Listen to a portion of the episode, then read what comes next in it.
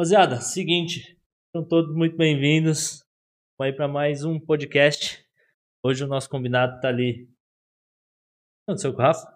Aí, agora tô vendo o sovaco dele ali. É o Rafa.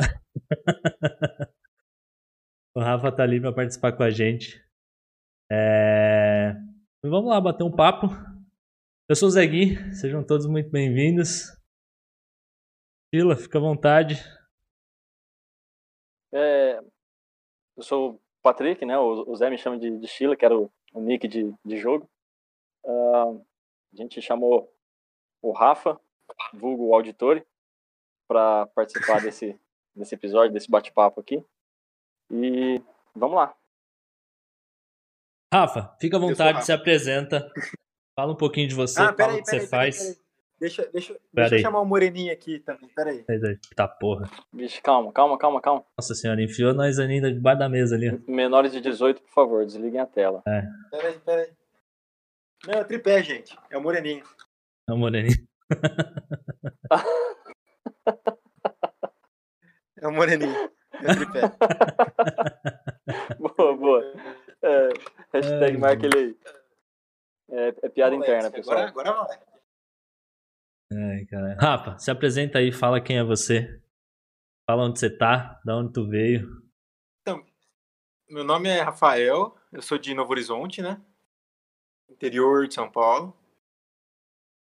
E sou engenheiro mecânico. Fiquei muito tempo em Novo Horizonte, meus 18, 20 anos, sei lá. Depois fui desbravar esse esse Brasilzão aí. Aí hoje, hoje eu é, fiz faculdade em São Bernardo, fiquei, morei um tempo lá, trampei lá. E depois de lá eu dei um pulo aí nos Estados Unidos, na época que o dólar não já era caro, mas não era tão caro. Na época que dava pra fazer alguma coisa com dólar? Voltei e hoje eu moro em Barueri, trabalho com, com essa parte de engenharia. E é isso aí. Show de bola. Rapaziada, é seguinte, vocês sabem que é de praxe no nosso podcast a gente tomar uma cervejinha. Se você me der licença, eu quero começar hoje. Como eu falei, eu tinha uma surpresa pra você de qual era a cerveja que eu peguei. É, nós ver. não somos patrocinados pela cervejaria Araucária, mas eu fiz questão de trazer uma cerveja de lá de novo. Uh, da última vez eu tomei uma chamava Everyday IPA, né, que era uma IPA normal. E hoje eu trouxe aqui deles também uma que chama C4, é uma Double IPA, né? Ou uma Imperial IPA. E é uma porrada de lúpulo aqui, né? Vamos ver quanto que tem de. é um soco na cara. É, isso aqui é famosa porrada de lúpulo mesmo. Então a gente tá falando aqui de uma cerveja de 8,1% de álcool. É alcoólica, legal. E a gente tá falando de um IBU de 80, né? Então, basicamente o dobro aí do que a gente tinha quase na outra, que acho que era 54, né? Se eu não estou enganado. Então, vou abrir aqui com vocês. Escuta o barulhinho. Bora. E você falou que não é patrocinado hoje, né? Mas quem sabe no hoje, futuro. Hoje, quem sabe no futuro, exatamente. Caralho, derrubei tudo em cima do marca ela aí. Tá porra. A cor tá é bonita, hein? A cor é bem. O aroma bonita. deve estar. Tá... Eu não senti cheiro. Mas não é por causa de Covid, não. Eu não senti mesmo. Tá com o pint, boa.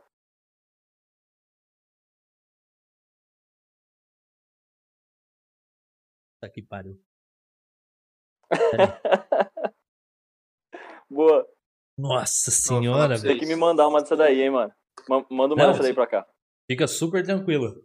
Eu não vou falar no próximo podcast, não, porque nós tá fazendo um por semana, né? aí no final do ano nós vai fazer um junto aí. E aí? Boa, beleza. Melhores cervejarias aqui de, de Maringá, eu levo para você uma cerveja a melhor que eu achar de cada uma delas. Fechou? Demorou. Fechou, mano. Vamos, vamos experimentar isso aí tudo. Fechou. Bora lá. O que, que você tá tomando aí, Sheila? Eu tô com, pra variar, mais uma Casa Malte. Essa aqui é a nova era. É uma American IPA. Essa aqui ela vai ser uma, uma, uma cerveja um pouco mais cítrica. O, diferente da Session IPA que eu tava a semana passada, essa daqui ela tem 53 de BU e 6.6 de álcool. Tijolada e também, para quem é não tá acostumado. IPA, é, É, exatamente. Mas é o tradicional zona, gostosa. E particularmente é a que eu mais tomo ali. Da, da, da Casa Malte é a, a, a, que eu mais vou, vou tomando no meu dia a dia, no, no meus fins de semana, é essa nova era. Boa. Rafa, conta um pouquinho aí do porquê que você não tá tomando cerveja e fala pra gente Cara, qual que é a viadagem que você tá tomando aí. Não é.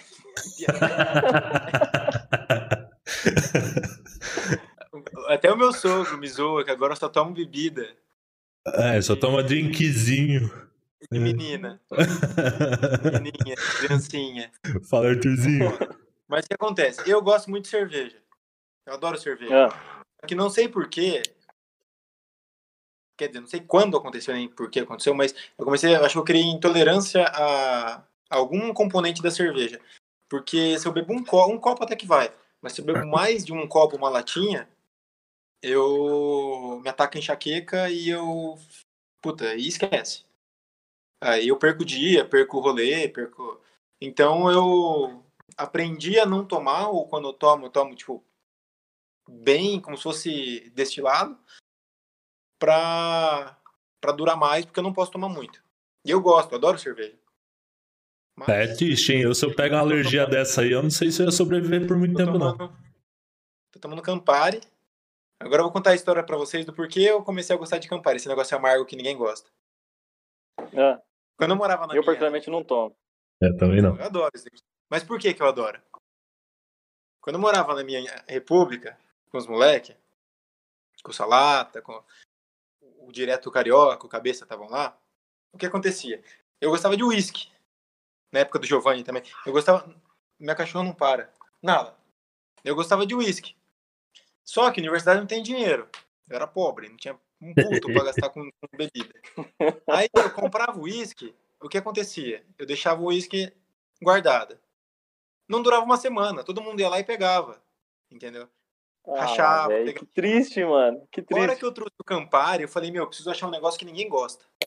Ai, que filha da puta, velho. é muito coisa de filha da puta isso. só, só pra não cara, dividir, velho. agora, agora eu tô na dúvida. Quem, quem que é mais cuzão? Se é, se é ele ou o pessoal que tomava o uísque dele, ou se é ele por ter feito isso? É, lógico. mano, não é nem questão de ser cuzão, é questão de não ter dinheiro, mano. Aí, o que acontece? O Campari, ele é quase metade do preço ou, ou menos que o uísque. E ninguém toma. Sim. Então eu deixava o Campari um mês na geladeira, ninguém relava nele. Sempre tinha bebida. Então, assim, Campari. Sempre tinha bebida. Os caras tá mandando você se fuder aqui, velho. o Arthurzinho mandou você se fuder. É... Cara, legal, show de bola. É, é, é, vou até contar uma história de, da, da época aí. Você falou de universitário, né? Acho que é legal contar. Eu entrei na faculdade, né? Comecei a fazer FATEC São Paulo em 2011. Se eu não me engano, foi em 2011 mesmo, ou 2012, que foi quando a Heineken comprou a Kaiser. E os caras relançaram a Kaiser Latão. Que tava na época, né? Mais uma vez, voltando, nós era universitário, nós não tomava isso aqui jamais na face da terra. Isso aqui é coisa que. né? Sei lá. Hoje a gente já toma sofrido. Imagina naquela época. e, cara, eu vivia de Kaiser Latão, velho. Kaiser Latão era um real e 40 centavos a porra do latão. Tinha a Kaiserzinha shot também, né? Latão, Tinha shot. Oi, Rafa? Então, o bom do latão acontece. Se você bebe devagar o negócio começa a esquentar, você vai virar. Por quê? Porque você não quer jogar porra. fora. Então você fica louco mais rápido. você não vai jogar o negócio fora. Se o negócio começa a esquentar, você já vira e já. Latão é bem isso, bem isso. Então, Nossa, nós tomava muito, velho. Nós tomava muito. Foi aí que eu comecei a adquirir aí os meus Hoje eu tô com cento e, quase 106 quilos. Começou ali, eu acho. Acho que ali que desandou de vez mesmo. O maluco tomou tanta Kaiser latão que eu acho que eu vou falar pra você, tá repercutindo até hoje essa Kaiser aqui, velho. É, depois, depois que eu vi que eu vi sua, sua, sua região traseira hoje aí, ó. Ah, não, essa, essa sempre foi avantajada, né? Vou contar uma vantagenzinha aí, mas essa sempre foi. Mas, essa ó, sempre foi. É um airbag de, de, de caminhonete. Morrer de tá queda bonito, não tá morre bonito. nem fudendo. tá bonito, é foda. É, é. Se for bater o carro, você vira a bunda pra frente. vira o cu, né? Vira o cu pra frente já era. Uh...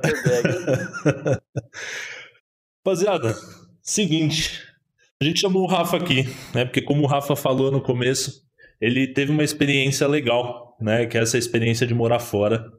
E é legal que o Arthurzinho tá no chat também. O Arthurzinho também teve essa experiência, né? Em fases totalmente distintas, eram fases totalmente diferentes, né? O Arthurzinho foi na, na fase aí da, da escola ainda, o Rafa já foi depois de tampar e tal. Se não Oi? fosse pelo Arthurzinho, era pra gente estar tá famoso na banda. O Arthurzinho que. Pois é, pois é, é pois é.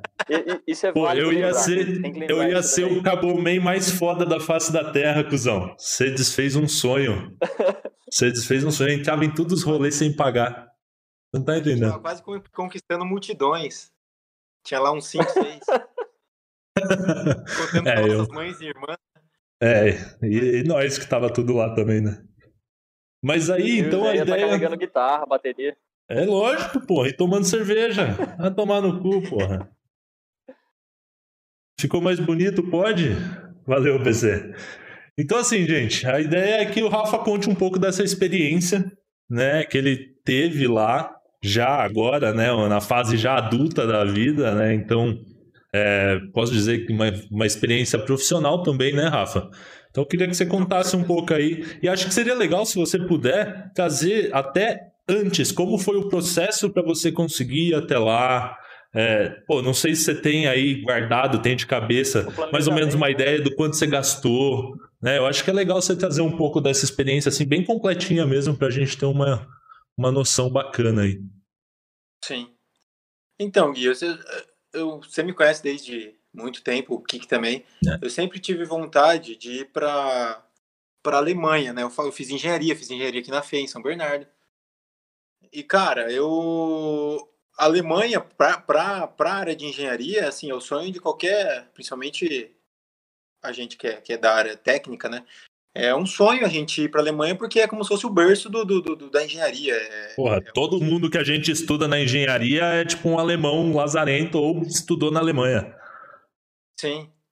Ou teve professores alemães. Então, o é, negócio é, é, é, é mais, mais embaixo. E o que, o, o que acontece? Eu sempre tive essa vontade. Tanto que teve uma época, eu fiz dois anos de alemão, eu estudei alemão. Foi você que me ensinou o que, que era negro preto, Schwarzenegger. Schwarzenegger. Schwarzenegger. Pior que é, é velho. É... Então, eu, fui, eu, comecei até a fazer alemão com essa vontade, que foi bem. É... Que a gente. Ó, já, vou, já vou até tocar no assunto político, né? Na época, é... eu não lembro se foi a Dilma ou se foi o Lula que implantaram aquele Ciências Sem Fronteiras. Não sei se implantaram, eu não, não sei qual era. Foi, foi no governo Lula. Começou, é, eu acho que é, ficou forte, ou no governo do Lula ou no governo da Dilma, não, não me recordo certinho. E eu, eu, eu, eu gostei muito desse programa e, e, vi muitas vantagens e comecei a correr atrás. Inclusive um amigo meu, o Gil, o Gil foi para os Estados Unidos, ficou um tempo lá. Puta, ele tem uma, uma uma vivência também de ter ido incrível. Eu troquei várias ideias com ele. Mas enfim, e, e fui correr atrás desse lugar. Eu tinha inglês razoável, só que eu, eu não queria ir para algum lugar que todo mundo vai, tipo, sei lá, Austrália, é, Inglaterra, Irlanda. É, Irlanda só, só tromba brasileiro, né? É, então, que tipo, tem, tem muito brasileiro e você usa o inglês, que, querendo ou não, é a nossa segunda língua, né? Apesar de ser uma segunda língua precária, que a gente não tem o um incentivo, tanto do governo quanto às vezes é, da sociedade mesmo em estudar essa segunda língua, é considerada a nossa segunda língua, o ser o inglês, né? É, ao meu ver, tá? E eu queria tentar ir para a Alemanha por causa desse, desse motivo da, da, da engenharia. E cara, comecei a estudar tal. Depois de um ano de estudo, eu prestei uma vez o, a prova do, do é tipo TOEFL, só que é para alemão. É para Alemanha. É caro pra cacete. É caro. essa prova. É, na época eles pediam, acho que a pontuação era 69, eu acertei 68. Não, 60, 66. Dava três diferença. Puta, eu fiquei chateado, pá, beleza. Fiquei mais um ano estudando, melhorei, pá. Só que acontece, eles aumentaram o de 69 foi para 72. Eles subiram o nível do, do, da exigência um ano depois. Sim. Desses, 60, desses 72 novos que eu tinha feito, eu fiz 70. Bati na trave de novo. Puta, velho. Aí acabou não dando certo. No ano seguinte a isso, é, cortaram muitos incentivos do programa, e não tinha morrido ainda, mas cortaram muitos incentivos. Tanto que esse, esse cara que morou comigo, o Gil, que é um brother meu, ele. Vocês conhecem, né, cara?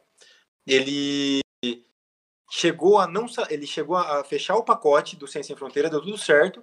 Só que chegou no mês dele ir, ele não sabia se ele ia ou se não ia. Por, por causa dessa é, inconsistência do governo perante a isso, de, de etc. Deu certo no dele, conseguiu ir, mas acho que foi a última, se não me engano, foi a última turma do Ciência Sem Fronteiras que saiu do Brasil. A última, uma das últimas.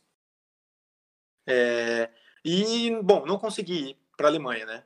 É, a Alemanha é muito legal, valeu a pena ter estudado. Hoje não manjo quase nada.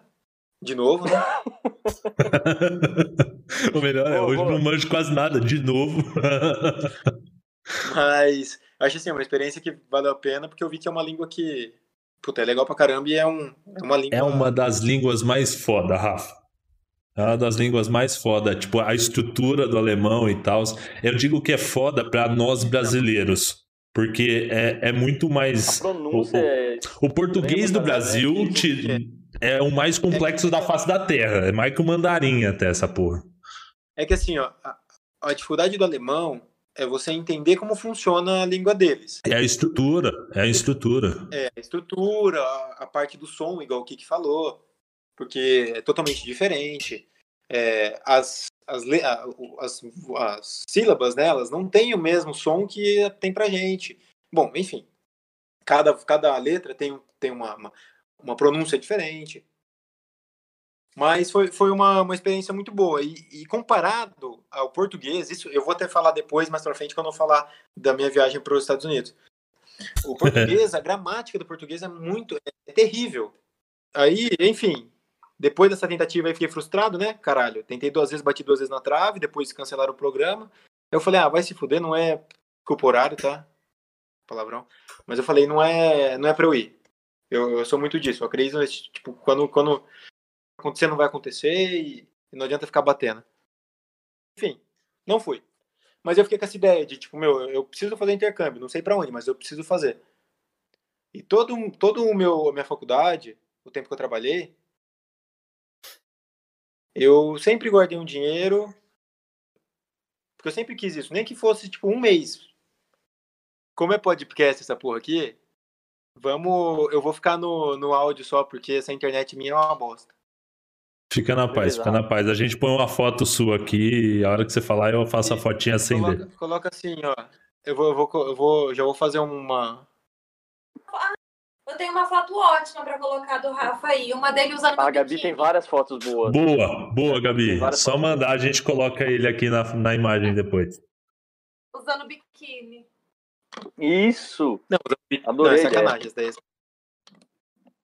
tem que ser essa. Se não for essa, eu não quero. Eu tava com um corpinho naquela época, meus amigos, que olha, até eu me pegava. É. Pessoal, voltando, eu parei aqui na hora que o Rafa tava falando assim, bom, eu acredito que quando não é para ser, não é para ser, mas que ele ficou com a ideia do intercâmbio na cabeça. Isso, Boa. vou voltar. Então, aí foi isso, eu fiquei frustrado, né? Essa porra não deu certo, fiquei puto pra cacete. Mas falei, bom, vamos seguir com isso e fiquei com essa ideia. Aí todo o restante do tempo que eu trampei, que eu fiz estágio, é, nas empresas, na empresa que eu trabalhei, eu fui guardando uma graninha para isso. Para mais pra frente juntar e conseguir fazer intercâmbio. E aí em 2000 e aí conheci a Gabi, me formei, conheci a Gabi 2018. A gente conheceu em 2018 e ó que engraçado, ela tava ela já tava com o intercâmbio dela, vai, 70, 80% é, planejado. É, só faltava aí. Já tava, tipo, na cara do gol. E eu já tava com uma grana suficiente, que eu achava que era suficiente, né? Pobre ilusão. É... que dó. Não, porque você olha. No... É, é, é, que assim, ó. Eu vou explicar isso aí pra vocês. Depois. Quando você olha no banco, você vê, caralho, tudo isso de dinheiro. Aí você divide tudo isso de dinheiro por 4,5, quase 5 reais. Tudo isso de dinheiro vira, vira nada de dinheiro, entendeu? Sei bem o que é isso. Isso. Isso é, é uma coisa que, que, que eu aprendi lá. Quem converte não se diverte. E eu converti moeda os meus seis meses de intercâmbio. Então, assim, foi. é, Mas enfim, até perdi onde eu tava. Ai, ai. O Chilas enfim, caiu de novo. Não, não caí não, mano. Tô aqui. Tá aí. É que ele fica fazendo pose de, de bodybuilder pra. Pois é, é. Tá até prendendo a respiração, Não o é, maluco mano, é nem que a- respira. Não é, mano. É que eu, eu, eu bebo, aí eu fico travado aqui. Eu vou ficar igual a última, a última live, que eu, eu só fico assim, ó. Eu vejo o Kik e eu acho que ele. que ele tá legado, velho. Aí do nada ele se mexe e fala, não, mano, ele só tá parado mesmo. É, só tá parado, o maluco É, é, mó estátua. atenção no que você tá falando. Chapado. Não, O Arthurzinho falou aqui, ó, quando ele foi, tava 1,70 o dólar, velho. Nossa, se eu tivesse ido com 1,70, meu amigo. Nossa senhora. 1,70. Isso aí não volta mais, você está ligado, 2009, né? 2010. Teria Isso aí não volta beijo, mais. Mas enfim, Mano, eu tinha barrancado o Mickey, velho. Fácil. tinha barra- barrancado esse lazarento. Fácil, fácil.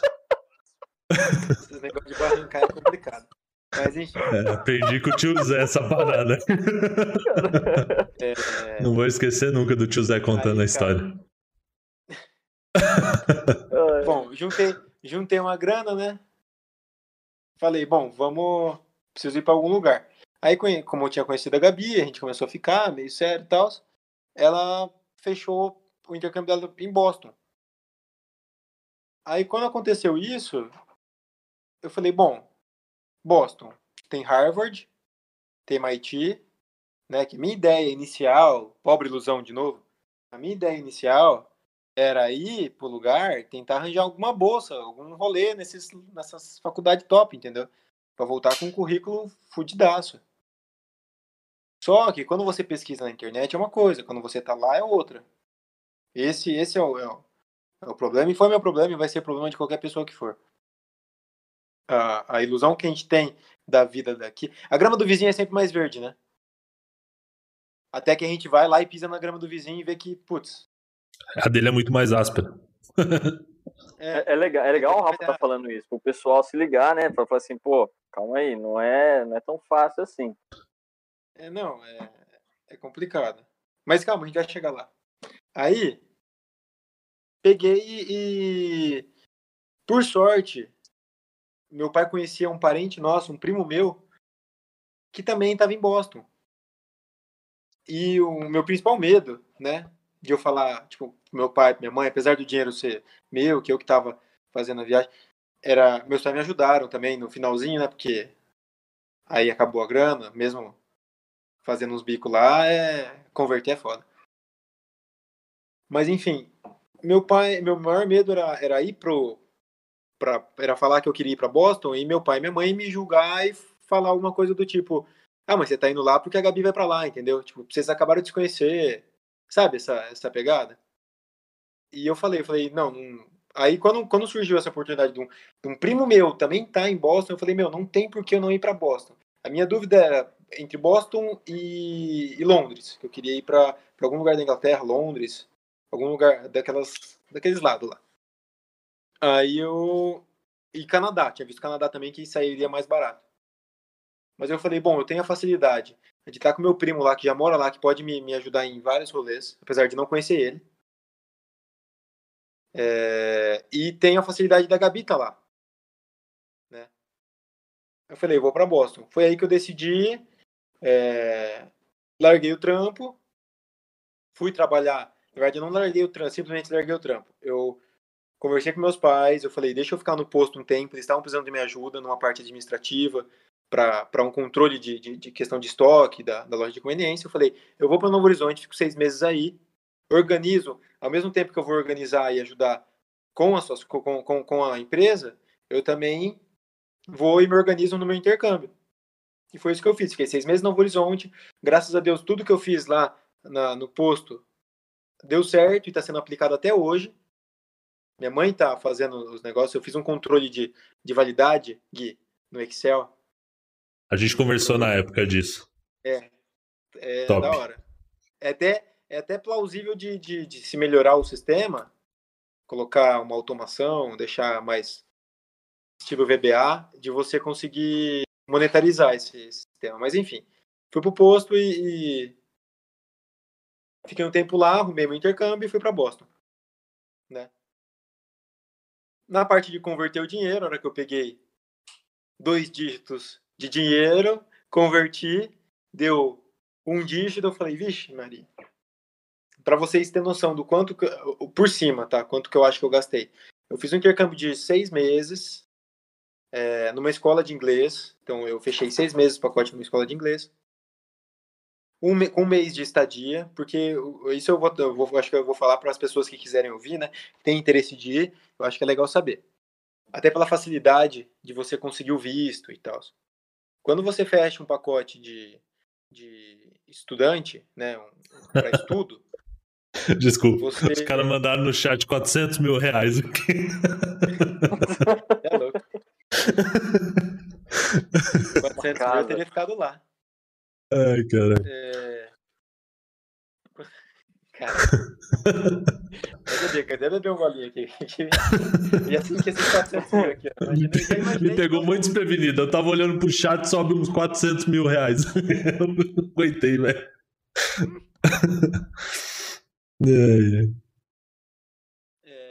É, enfim, eu fiquei seis, seis meses de, de estudo, com um mês de moradia. Por que um mês de moradia fixa?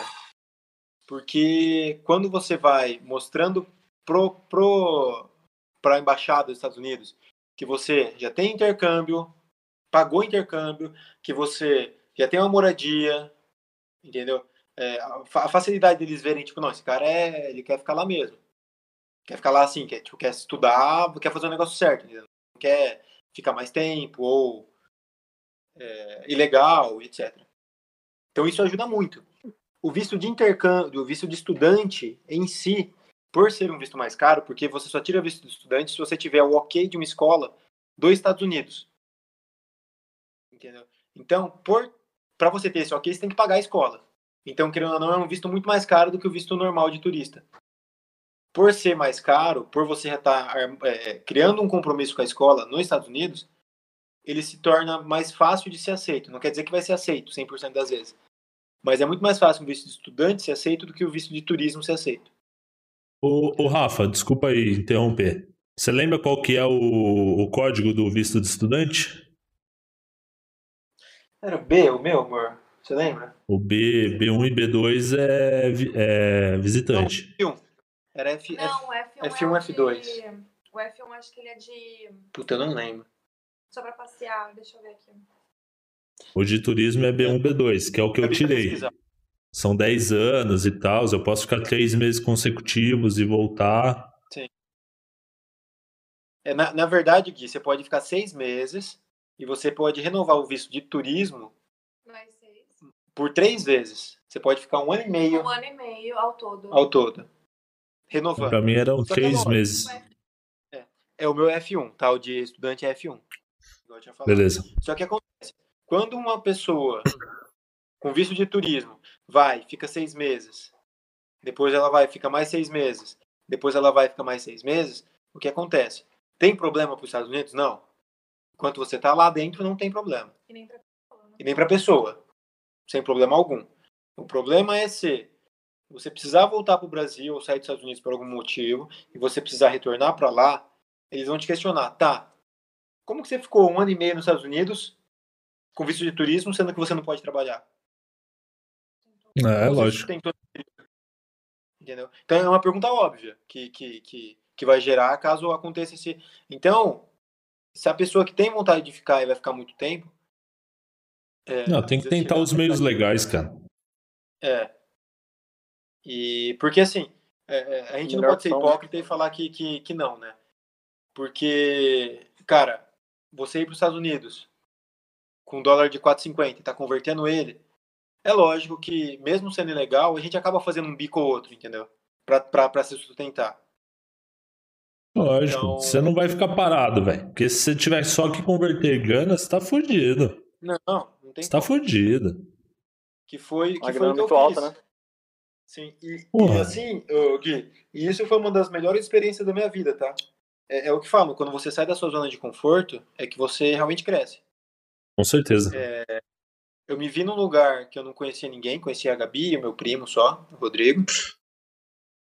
E eu fui com a missão, com o foco de arrumar algum bico pra fazer, porque eu não, a grana que eu tinha era contada. Tipo, era contar, eu fui seis meses de, eu fui para seis meses, tá?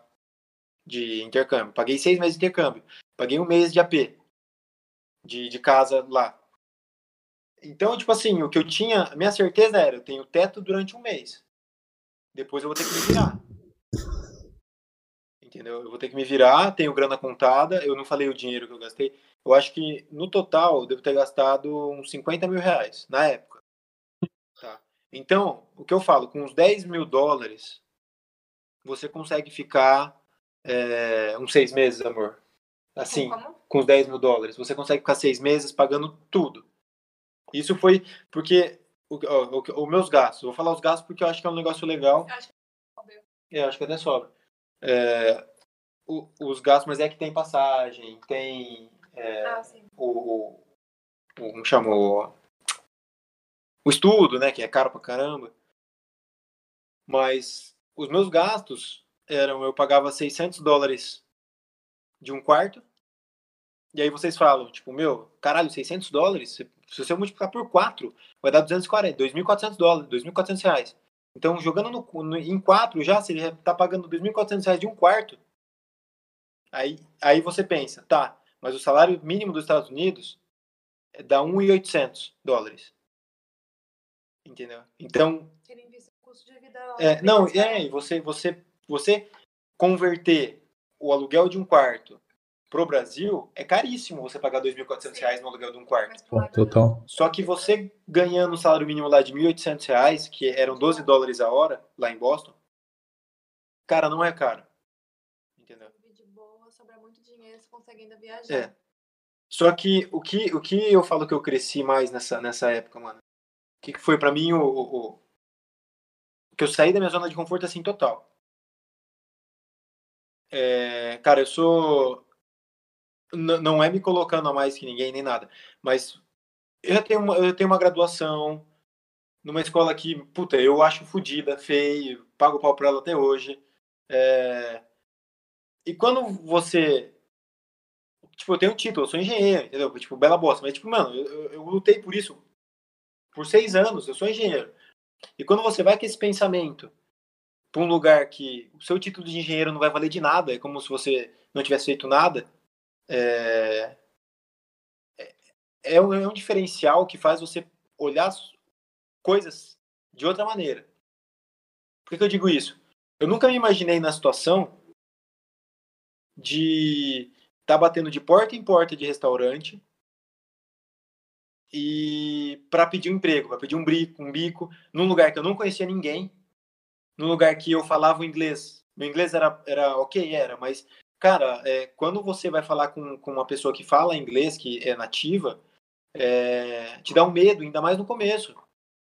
Porque o, o principal do inglês, a chave do inglês, não está em quanto você sabe falar, o quanto você sabe do inglês. E sim o quanto você se dá liberdade para falar e para errar. Entendeu? Porque É, é, é uma gente- coisa. Uma coisa que todo mundo fala, Rafa, e, e a Dai morou quase quatro anos em Nova York, né? New Jersey, pra ser mais específico. E assim, a galera tem muito esse preconceito de que, tipo, porra, eu preciso falar certinho, eu preciso pronunciar, ter a pronúncia do local e tal. E, velho, na verdade, assim, pra eles, eles estão um pouco se fudendo se você fala certo ou errado, tá ligado? Eles querem saber que se você consegue se comunicar ou não. Isso é muito mais importante isso conta muito Você mais. não vai ficar perdido lá, né? É, exatamente. E eu vi até um post esses dias, não vou, não sei se eu vou lembrar. Ô Dai, como que era o post lá que do cara que fez o O cara foi fazer tipo um MBA, alguma coisa assim, lá fora.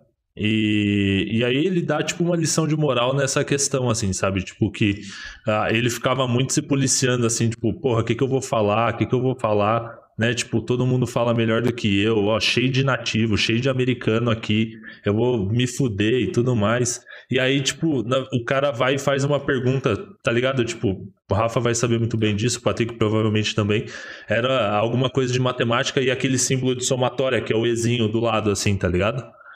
É, e aí o cara pergunta o que, que, é, que, que significa aquele Ezinho, e era tipo um americano nativo, assim, aí ele falou, porra, vai tomar no cu, né? Eu sei o que é isso, tá ligado? E aí ele se ligou que, tipo assim, porra, não precisa ter medo, os caras não são mais inteligentes que eu porque eles sabem falar inglês, porque eles são nativos e é a língua deles. Né? E o que importa é se você vai conseguir se comunicar ou não. Independente, você vai mandar um, um head and shoulder, knees and toes, tá ligado? Lá, o Joel Santana na veia. É, from the front to the behind. O que eu senti. É um M maior- deitado, boa. A maior trava, a maior trava é, é a gente mesmo, entendeu? Lógico que é. A partir do momento, a partir do momento que você se liberta e fala assim, cara, eu vou falar, se eu errar, eu tô aqui pra aprender e boa. É, você, deixa, você deixa fluir de outra maneira. Desculpa, os caras falou, nem o Torinho fala certo.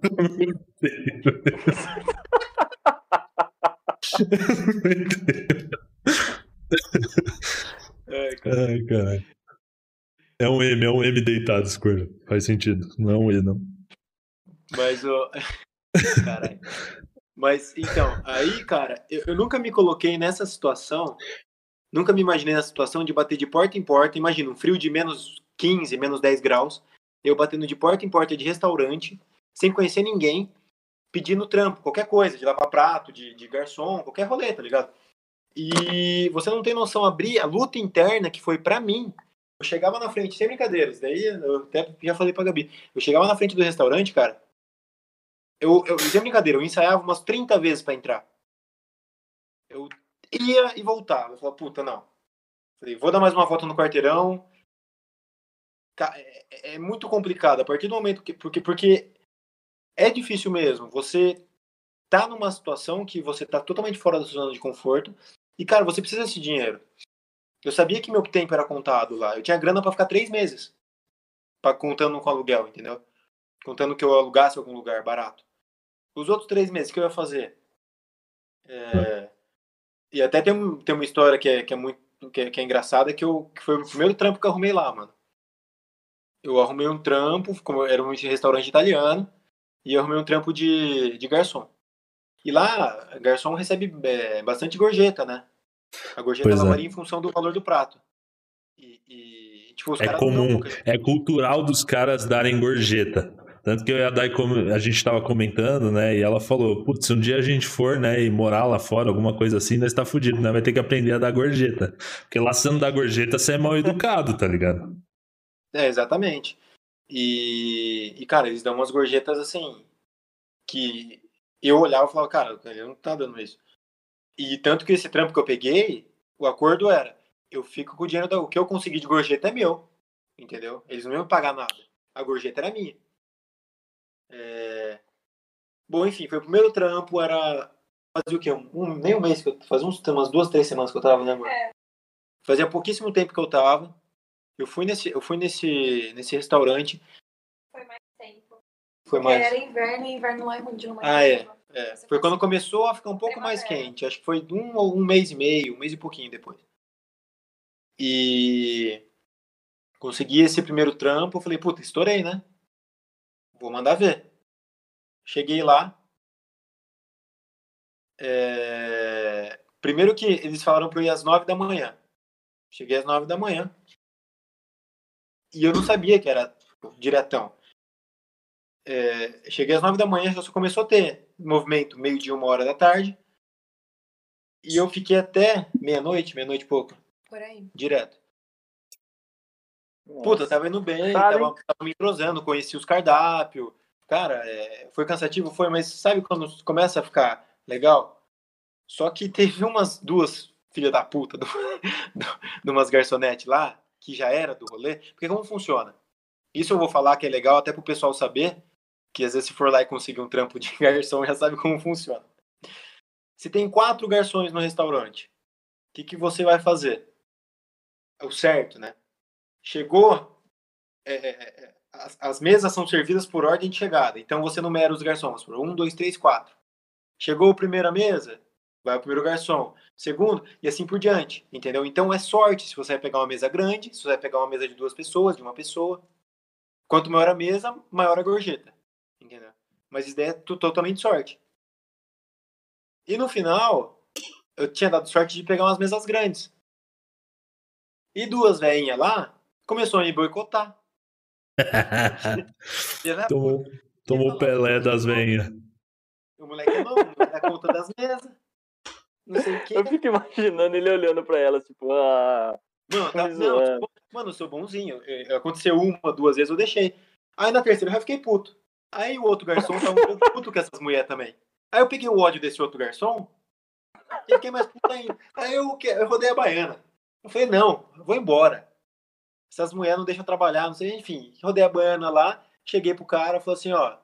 E imagina, você nervoso, nem consegue falar inglês direito. eu tô imaginando tá a cena, mano. Mano, nossa senhora, vocês não têm noção. Tava possesso. Aí eu queria brigar com as velhas e não conseguia. Porque o inglês não saía.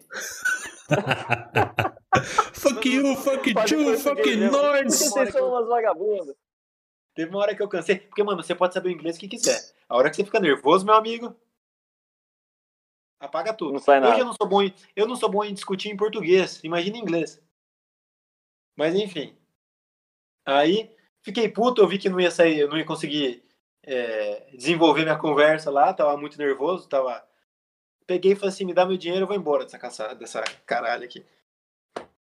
Mano, fiz 100 dólares à noite. Entendeu?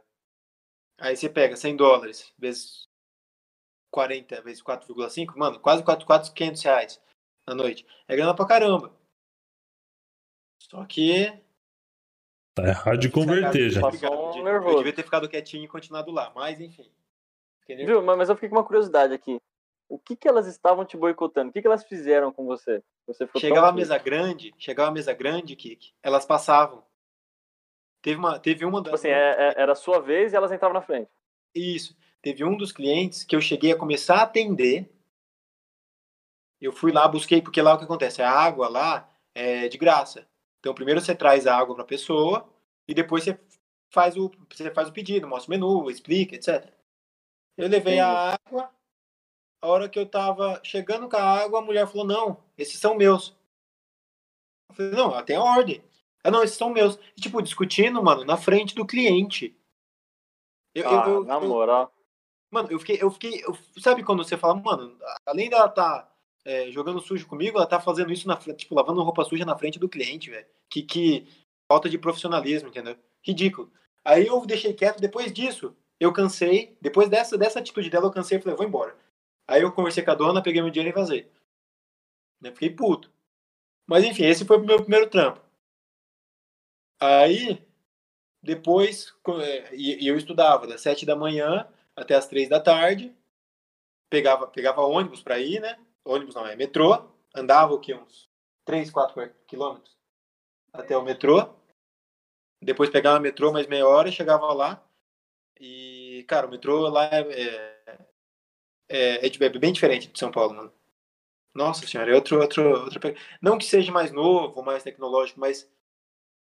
É, eu senti mais respeito. Não que eu ande muito no metrô de São Paulo, mas o pouco que eu andei, e o pouco que eu já estive bêbado no metrô de São Paulo também. Eu já levei esse filho da puta bora numa virada cultural, velho. Chapado Exatamente. de fogo paulista, mas chapado que ele nem sabia onde fogo ele tava. Paulista, mano. Fogo paulista, tomou uma garrafa sozinho, ninguém queria tomar, só ele tomou. O que? Uma vez o Zé Gui me escoltou da virada cultural, sei lá onde a gente tava, pra casa do Bola, velho. E foi tipo assim, ó, foi escolta mesmo, porque a única coisa que eu lembro era eu falei assim, eu preciso gravar qual que é o tênis do Zé Gui. o maluco não erguia a cabeça. e foquei no tênis. Eu falei, se eu perder esse tênis, eu tô perdido. Foquei no tênis e cheguei bem. eu fico imaginando, Mas, Bons rolês. Mas, Agora, enfim, aí, ó. É... O cara tomava fogo paulista, hoje fica tomando Campari com morango. Tudo ah, errado, tudo errado. É que eu já bebi tanto na minha vida que eu já dei a cota, né, de, desse tipo de bebida agora. Aham, Sim. sei. Ai. Mas então, gente, o intercâmbio tem os lados que tem que ralar, né? Que no caso, tipo, eu não tinha dinheiro pra, pra só estudar, eu tinha que trabalhar. Queria muito ter dinheiro só pra, pra só ficar estudando. Teria sido muito mais fácil, mas não tinha. Então eu tive que correr atrás. Aí você fica com aquela. Mas você- arrumou um trampo legal lá, né? Eu arrumei. Ah, mano, é assim, é até chato falar. É ilegal, né? Tudo esse tipo de, de, de coisa é ilegal. Querendo ou não, assim, é, é, é, um, é um mal necessário, porque, cara, não tem como você ir pra lá e você não, não, não- Primeiro que você não consegue visto de trabalho. Visto de trabalho é muito complicado. E você não, não, não pode ser hipócrita e falar que você vai lá e vai ficar só estudando, porque se você não tiver uma renda, é, não existe banquinho aqui que você divide por cinco e vai te manter lá, tá ligado? É muito complicado. Então, cara, mil dólares que você precisa lá nos Estados Unidos era cinco mil reais que eu precisava tirar no Brasil. É muita grana. Então, assim, eu sabia que eu tinha essa responsabilidade. Eu sabia. A Gabi me ajudou pra caralho, que a Gabi ela trabalhava lá, né, de au pair. Então, tipo, ela me bancava várias vezes lá, ela tinha carro. É... Mas assim, é, foi. Você fica com aquele sentimento de, meu, eu preciso produzir, tá ligado? Eu tô aqui, tô estudando, tô fazendo um negócio com minha carreira, tô. Só que eu não tô confortável comigo, eu preciso produzir. Sim. Aí, até que eu achei um trampo na Dominus, né? Que lá, Maior pizzaria do mundo. Hashtag paga nós. Mas foi uma época meio de loucura minha, porque eu fiquei um mês trabalhando na Dominus, um mês pouquinho. E, e é, a minha rotina era bem louca, porque eu só conseguia ver de fim de semana. E de- durante a semana eu estudava das sete da manhã, eu saía às sete da manhã de casa para pegar busão, chegar umas oito lá no- no- no- na escola, voltava às três da tarde, às cinco horas da tarde eu tinha que estar no trabalho e meu turno era noturno, então eu ficava das cinco da tarde até as duas da manhã. Eu tinha cargo de assistente de gerente, então eu fechava o caixa, eu contava o caixa, eu liberava todos os, os drivers, os motoristas. é, Então, eu era o último a sair da loja, eu que fechava a loja. Então, tipo, o, o trampo se encerrava às duas, eu ficava até pelo menos duas e meia. E do, meu, Hum. do, do meu trampo até minha casa, era mais 30 minutos de bike. Então, eu chegava em casa três horas para se eu conseguir dormir umas três e vinte, três e meia, se eu não tomasse banho, tá ligado? Para acordar às sete. Então, assim, cara, foi um mês que...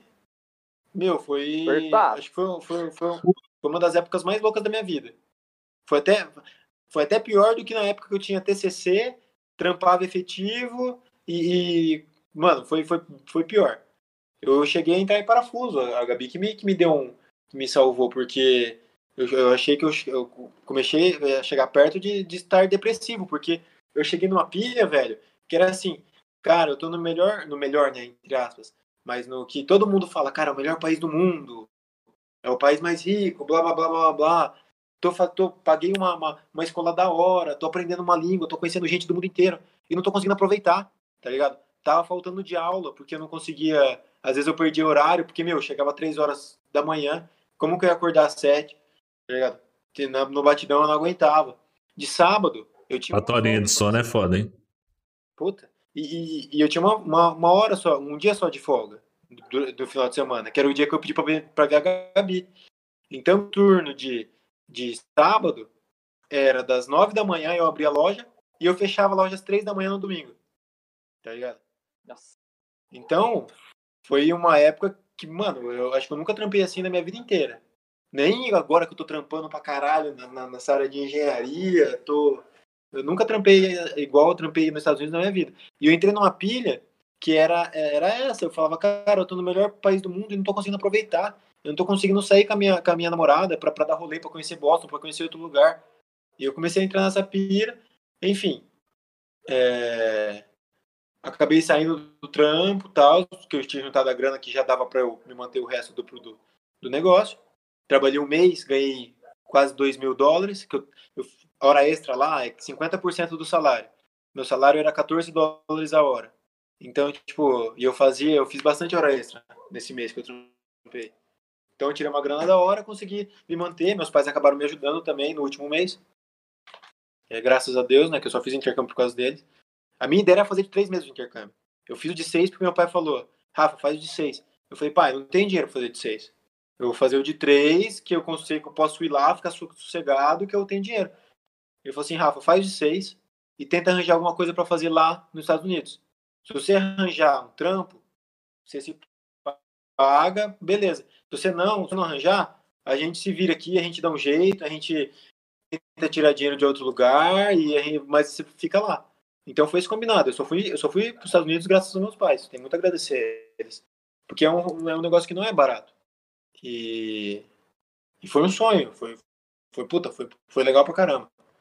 Esse tipo de experiência, ele me fez crescer como, como, como gente, tá ligado? Como pessoa. Não que eu não desse valor, ou que eu, mas assim, hoje, cara, eu trabalhei no fast food, eu sei como é correria, a loucura do, do negócio, e nego te xingando em inglês. fuck you, fuck you too. É... Fuck todo mundo. fuck everybody. Não, tem, tem, tem uma frase que eu lembro até que, que, tipo, que é muito comum na região de Boston, né? Que é o 7. Tipo, ao 7. Se você vai para outras regiões Caiu de novo. Ao 7. Levantei Mas lá. Nessa região, 7 significa. O quê? Nossa, tinha, tinha dado uma ah. gaguejada aí. Vai lá, vai lá, continua aí. Ao 7. O que, que é isso? Quase.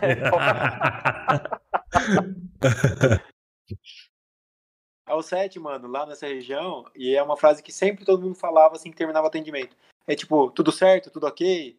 É, tipo, como se fosse pra finalizar o atendimento, entendeu? Tipo, é, uhum. seu pedido já foi, já, já tá tudo certinho.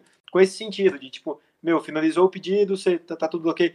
E isso é um ponto legal também de, de, de, de se falar aqui, cara. O, o ser fluente em inglês no Brasil é uma coisa. O ser fluente em inglês nos Estados Unidos são outros 500. Entendeu? Eles vão começar hoje, a falar as gírias da região ali que você vai ficar perdido, mano. É, não, hoje eu falo, eu sou fluente em inglês a nível Brasil. Entendeu? O que, que é, ao meu ver, tá?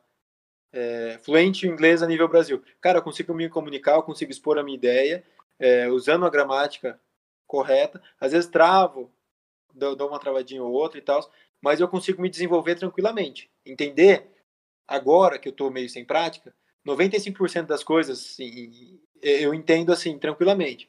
É...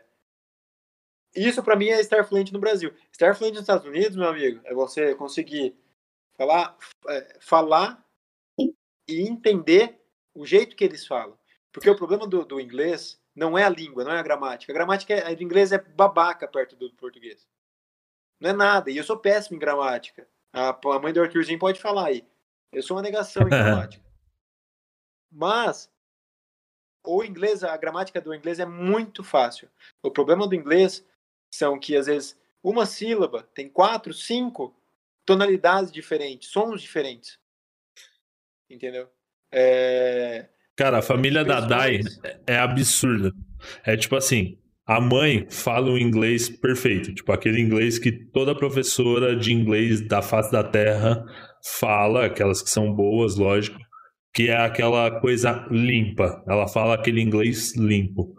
Sim. Cara, eu vou ouvir o pai, né? Tipo, o Jeff, que é o pai dos meninos que a Dai cuidou na época e tudo mais.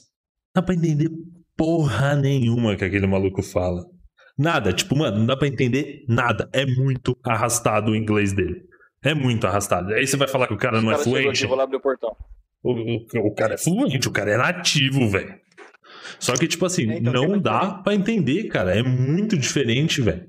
É muito diferente. E a gente muitas vezes aprende inglês com, com essas porra desses tradutor do caralho e essas porra que, tipo, Velho, não faz sentido, tá ligado? Você tem que aprender do jeito que o Rafa tá falando. Cara, é no dia a dia, você vai aprender a gíria daquele local, você vai aprender a forma de falar daquele local. E, cara, se, se o Rafa for pro Texas, ele vai sofrer para ouvir o inglês dos caras. Que é um inglês arrastadaço também. Então, do tipo. mesmo jeito, do mesmo jeito que a gente for pro Rio Grande do Sul, a gente É. algumas algum- ou for por norte, nordeste. Tem palavras diferentes muitas vezes, que têm significados diferentes em, em outros estados, em outras regiões, né? Sim. Não, e, e, cara, eu tive a sorte, isso que me ajudou muito, velho. Eu tive a sorte de um dos meus professores, Aham. ele, ele tem um jeito fudido de ensinar. A aula dele, Gui, isso, mano, isso é da hora pra caralho, eu troco ideia com esse meu professor até hoje. A aula dele era só expressões. Da hora. Então, ele dava aula, o que, que ele fazia? Cara, é genial esse método dele.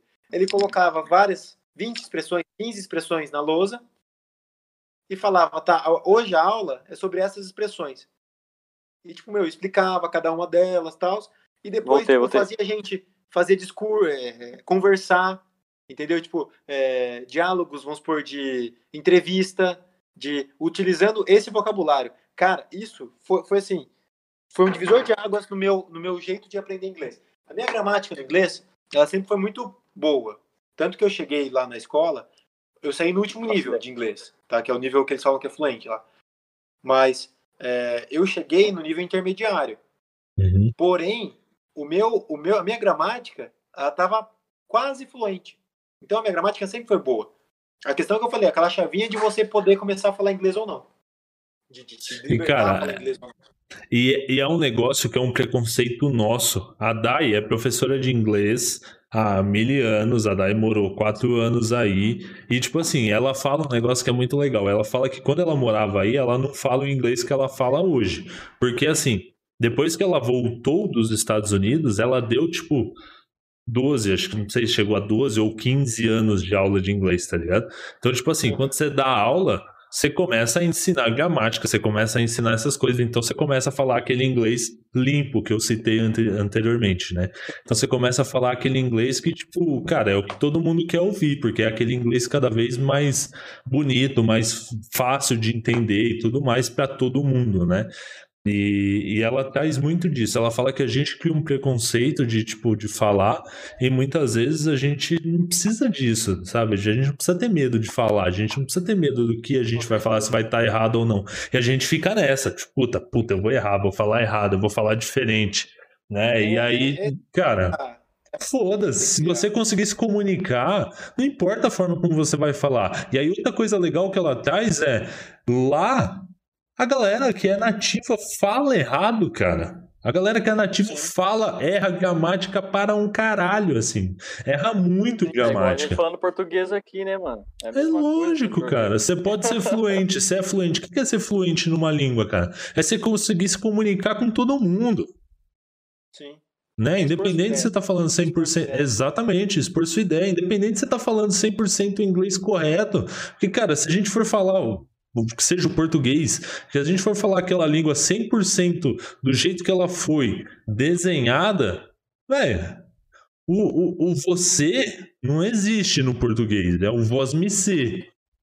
Sim. E aí a gente vai muito além se a gente for nessa brisa muito louca da língua. Então, assim, é- é, a galera tem que perder esse preconceito e ter esse medo de falar, porque, ai, se eu falar errado, se falar errado, foda-se. Se a galera te entender e souber o que você quer, velho, é isso. É dessa forma que você vai se comunicar, entendeu? E isso pra qualquer língua, não é só no inglês, Isso, né? isso é uma coisa que não adianta. Você pode falar, você pode chegar pra pessoa e falar assim, cara, não É difícil. Isso, isso é uma coisa que você você tem que perceber. É igual aquela história de quando você namora uma pessoa que não te faz bem. Pode chegar a sua família, seu Todo mundo amigos, pode todo falar, velho. Pode chegar e falar, cara, não te faz bem, larga dela, não sei o que, não sei o que. Você só vai perceber isso quando você. Você só vai fazer isso quando você perceber o que está acontecendo. É Exato. A partir do momento que você entende que, tipo, cara, se eu falar, falei, se, eu, se não, o importante é me entender, é, aí, aí vira a chave, aí você começa. Isso daí é com todo mundo, Gui. Várias pessoas que chegaram depois de mim no intercâmbio, entraram na minha sala, inclusive acho que tem uns dois ou três brasileiros, vieram com essa de travar. E eu vi que os caras eram muito bom, manjava gramática pra caralho. Eu falava, cara, aí os caras ficavam preocupados, tipo, meu, quanto tempo você tá aqui? Você já tá super bem, não sei o quê. Eu falei, cara, se liberta. Deixa o negócio fluir, não fica se, se, se martirizando se falou errado, falou certo. Para de pensar em português. É isso, é isso. É, só tem uma pessoa que eu acho que não dá pra fazer isso. O Escolho falou aqui, ó. Imagina eu falando inglês, então. Fudeu. Nem te... Não me entendem nem em português essa porra. É, realmente, esse aí pode se libertar o que ele quiser, não dá pra entender. Quem já ligou pro Squirtle sabe que o bagulho é complicado. Mano, a gente, a gente que é amigo. No próximo podcast a gente, coloca ele pra falar inglês. Boa. O Squirtle, seu podcast é em inglês, é. Vai ser divertido demais. Eu quero, eu quero, eu quero estar só como. Vou estar como ouvinte, igual o Fei tá hoje. Mano. Boa. É... Mas, ó, é, cara, é uma experiência sensacional, assim. É muito bom. A paisagem de lá é muito diferente. Mano, é, é, é outra pegada. Tanto que é até engraçado, quando a Gabi veio pra cá, quando eu vim, eu morei, cara, sete anos em São Paulo, São Bernardo, né? São Bernardo, mas sempre em São Paulo. Morei sete anos em São Paulo.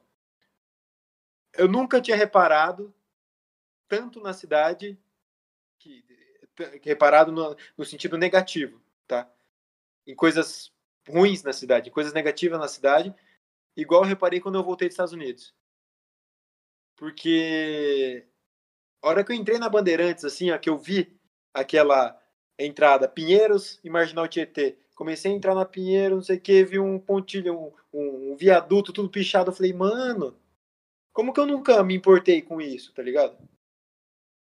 Porque, é, querendo ou não, isso é uma poluição visual. Entendeu? Tipo, e, e, isso inconscientemente faz. É, é, uma poluição, faz mal pra gente.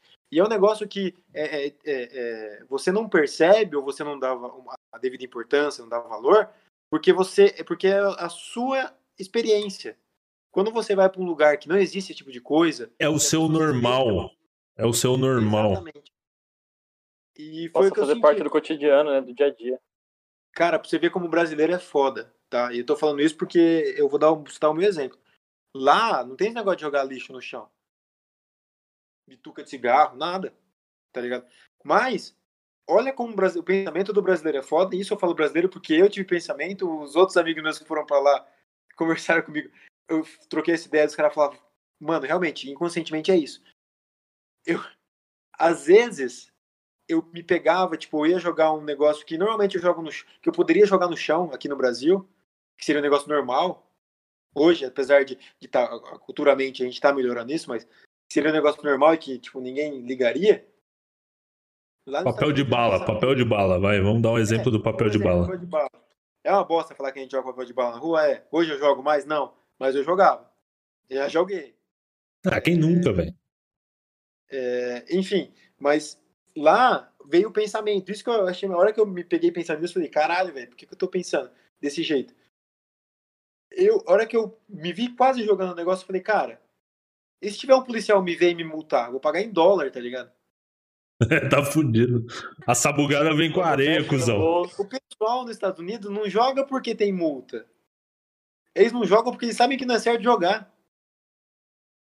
Entendeu? A multa tá pra pegar estrangeiro, velho. É, é, porque eu percebi isso com a mentalidade, vendo o pessoal lá com a mentalidade de lá.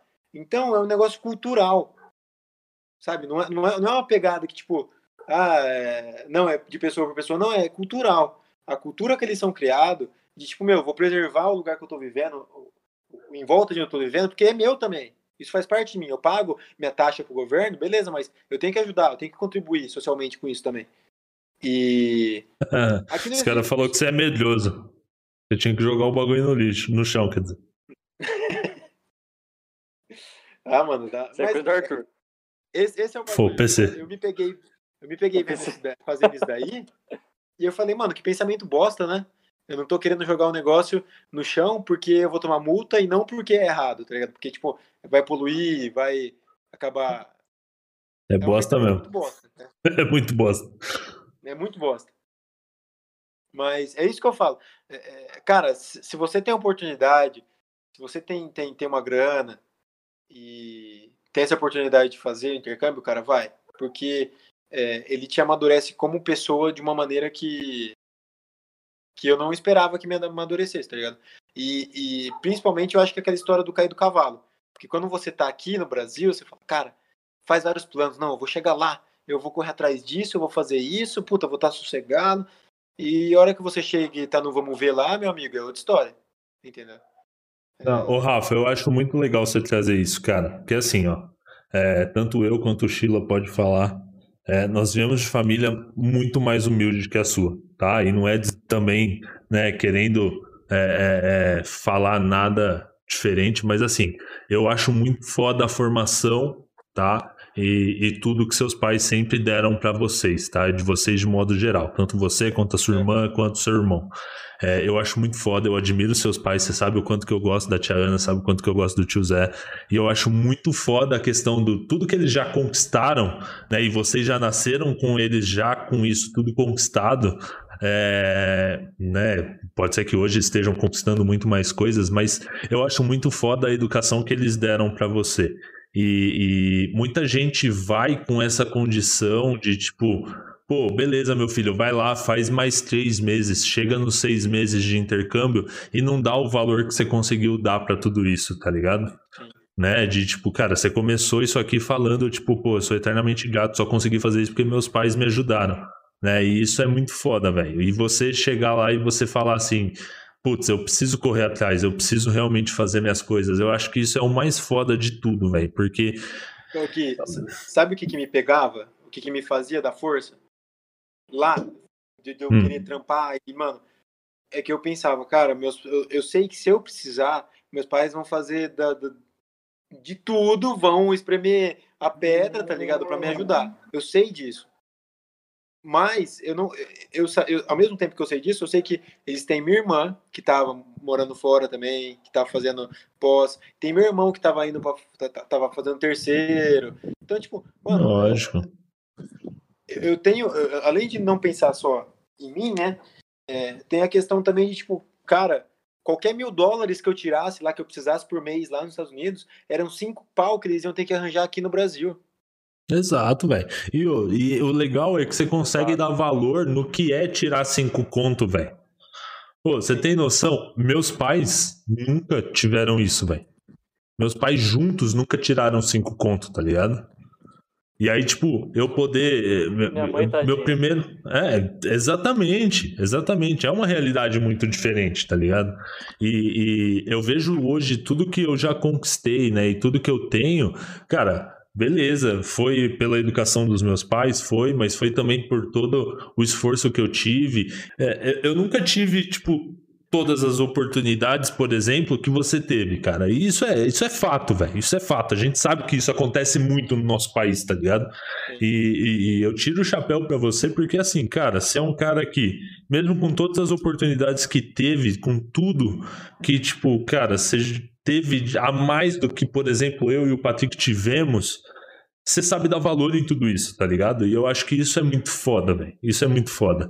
E hoje eu tenho condições, por exemplo, de planejar uma viagem para fora. Eu tenho, inclusive eu tenho uma viagem para fora comprada, né? Eu conversei com você isso lá atrás, eu conversei quando você tava lá, a gente falou, eu falei, Rafa, me ajuda, cara, o que, que você faz de planejamento e tal? Você falou, Zé Gui, tá aqui uma planilha. Você lembra que você me mandou uma planilha no Excel? Falou, cara, eu faço todo o meu planejamento assim, ó. Eu conto toda a minha grana. Eu falei, caralho, eu não guardo grana, tá ligado? Eu já gastei grana pra caralho. Eu já ganhei muita grana aqui no Brasil e eu já joguei tudo fora, velho. Eu comprei tudo em McDonald's, tá ligado? Tá tudo aqui o bagulho aqui, assim, ó. Caralho, tá grávido? Tá tudo aqui, seis meses. Tá tudo aqui essa cara. Oi, amor! A mulher tá gritando McDonald's lá no fundo. Então, assim. tipo, velho, eu já ganhei muita grana, tá ligado? Tipo, já ganhei muita grana mesmo. Eu trabalho na área comercial, você sabe disso, e, tipo. Não é que eu não soube dar valor, tá? O Moreno falando que ajudou. O Moreno morou um tempo em casa, mas só comia Burger King também. E... o Moreno não dá. O Moreno ele pode comer o que for, ele vai comer. Não, pode comer 6kg de Burger King por dia em cada refeição que não vai engordar esse lazarento. Vai tomar no cu. Mas, tá ah, mas tá também ele, ele gasta vai pra. Energia, né? Alô. É. Você tá gasto. Gasto. Desculpa, Moreno, mas é verdade. Já vi já. É, e aí, assim, Cara, eu acho muito foda isso, tá ligado? Porque, tipo, tem muita gente que tem condições e, tipo, cara, não dá valor nenhum em tudo isso. E, cara, não teria, tá? Não teria metade da experiência que você teve lá fora. Não teria, cara, um terço da experiência que você teve lá fora. E falaria assim: ah, beleza, fui para os Estados Unidos, legal, é um país melhor que o Brasil, é isso, valeu, tá ligado? E tipo, foda-se, não ia aprender tudo o que você aprendeu. Cara, você teve que bater na porta de restaurante, tá ligado? É, é basicamente assim, Patrick, fala aí. É o que a gente fez aqui pra poder conseguir o nosso primeiro ah, trampo, tá ligado? Vender sorvete, empurrar carrinho de sorvete, velho. Tá ligado? Então, assim. É, exatamente. É, é, aqui no país que a gente vive, a nossa condição é essa, entendeu? Lá fora, que, tipo, o nosso dinheiro vale quatro vezes a menos, né? Agora, quase seis, né? Agora baixou um pouquinho, cinco e meio, vai. Então, assim, é, é, é, eu, eu acho muito foda, velho. Muito foda, de verdade. Parabéns, mano. mano. Assim, ó, o, que, eu, o que eu mais tirei, uma coisa muito valiosa que eu tirei, tipo, eu dou um valor, eu tenho um apreço por, por essa profissão hoje, porque eu já eu, eu, trampei nela, tá ligado? Eu sei as dificuldades. Eu sei que, tipo, que às vezes tem um cara que tá sem. um cara sem educação, é, que tá de mal com a vida e, cara, vai te destratar e pode ser que ele acabe com o seu dia, tá ligado? E, Exato. E, e, mano, de graça. Sempre então, tem, tipo assim, é, cara, eu falo por mim hoje. A Gabi é assim também. A Gabi, eu tinha que falar pela maneira na gorjeta que ela dava, que, meu Deus do céu. Eu quase que eu pedi a gorjeta dela pra mim. Não é, dá metadinha só, a outra metade você dá pra mim, né? Tipo... Mas, mas, hoje eu dou um valor nessas profissões. Tanto o garçom quanto o pessoal que trabalha no, no, em fast food que não que antes eu não dava, mas eu não via com tanto apreço igual eu via, igual eu vejo agora, né? Porque eu senti na pele. Ô, Rafa, e, cara, eu acho que assim, é, é, cara, eu, eu não dava valor, velho. Tá ligado? Eu posso. Cara, eu mesmo com, tipo, não tendo todas as condições, eu, tipo, eu não dava valor, porque você olha e você fala, pô, eu não quero ser isso nunca na minha vida, tá ligado? Eu não quero ter que fazer isso nunca na minha vida. E aí, tipo, quando você se vê numa situação onde você precisa fazer isso, cara, se torna uma necessidade, senão você tá fudido, que você não vai ter o que fazer. E outra, você não tem para quem recorrer. Pô, beleza, você tinha seus pais que te ajudaram e que podiam te ajudar, mas não era assim, velho. Se você precisasse que seus pais te ajudassem o tempo todo ali, você tava fudido. Não, tava. Tava, tava fugido. Não, não ia, não ia ter como eles me ajudar o tempo todo. Eu... Não ia rolar. E você ia, tipo, ter que arrumar alguma coisa pros caras te deportar, tá ligado? Porque, tipo, nem embora você não ia conseguir, tá ligado? Mas. Tá, o, o, o que eu queria passar é que, assim, não é legal você fazer isso, tá? Tipo, meu, se você, o certo, correto, né? É você ir para os Estados Unidos, se for para estudar, você só estuda, se for fazer turismo, você só faz turismo. Isso é o correto. Só que, infelizmente, a realidade em que eu estava vivendo, não, eu não podia me desfrutar só disso. Eu não tinha como fazer só isso. Então, uhum. Então, se eu quisesse Mas é essa realidade, que... Rafa, é a da maioria. Sim. Né? A, da, da, da, grande maioria. E outra, você está falando assim, ah, isso é errado. Na realidade, mano, isso não é errado. Tipo, você foi trabalhar, você não foi roubar, você não foi fazer então, Kiki, nada é absurdo. do ponto de você vista estava... legal. É, é, é tipo assim, isso, no, no, ponto de vista legal. Objeto. Mas calma aí, é, é, que no momento que você fala errado, às vezes a pessoa fala assim, pô, calma aí, né? Ah, não, não. Mas, mas não, é tipo assim, no, no, ponto de vista mas... legal é errado, mas ele, ele tava trabalhando. Ele estava trabalhando, ele estava simplesmente. Você tem, noção, você tem noção de como os Estados Unidos ele aceita esse tipo de coisa e faz vista grossa que não aceita, tá? Existe um imposto só para imigrante que trabalha lá. É. Então, IT, IT number, puta, não lembro, acho que é IT number, não sei, alguma coisa assim. Mas existe um imposto só para pessoas que são, entre aspas, ilegais, imigrantes, que não deveriam estar trabalhando, trabalharem.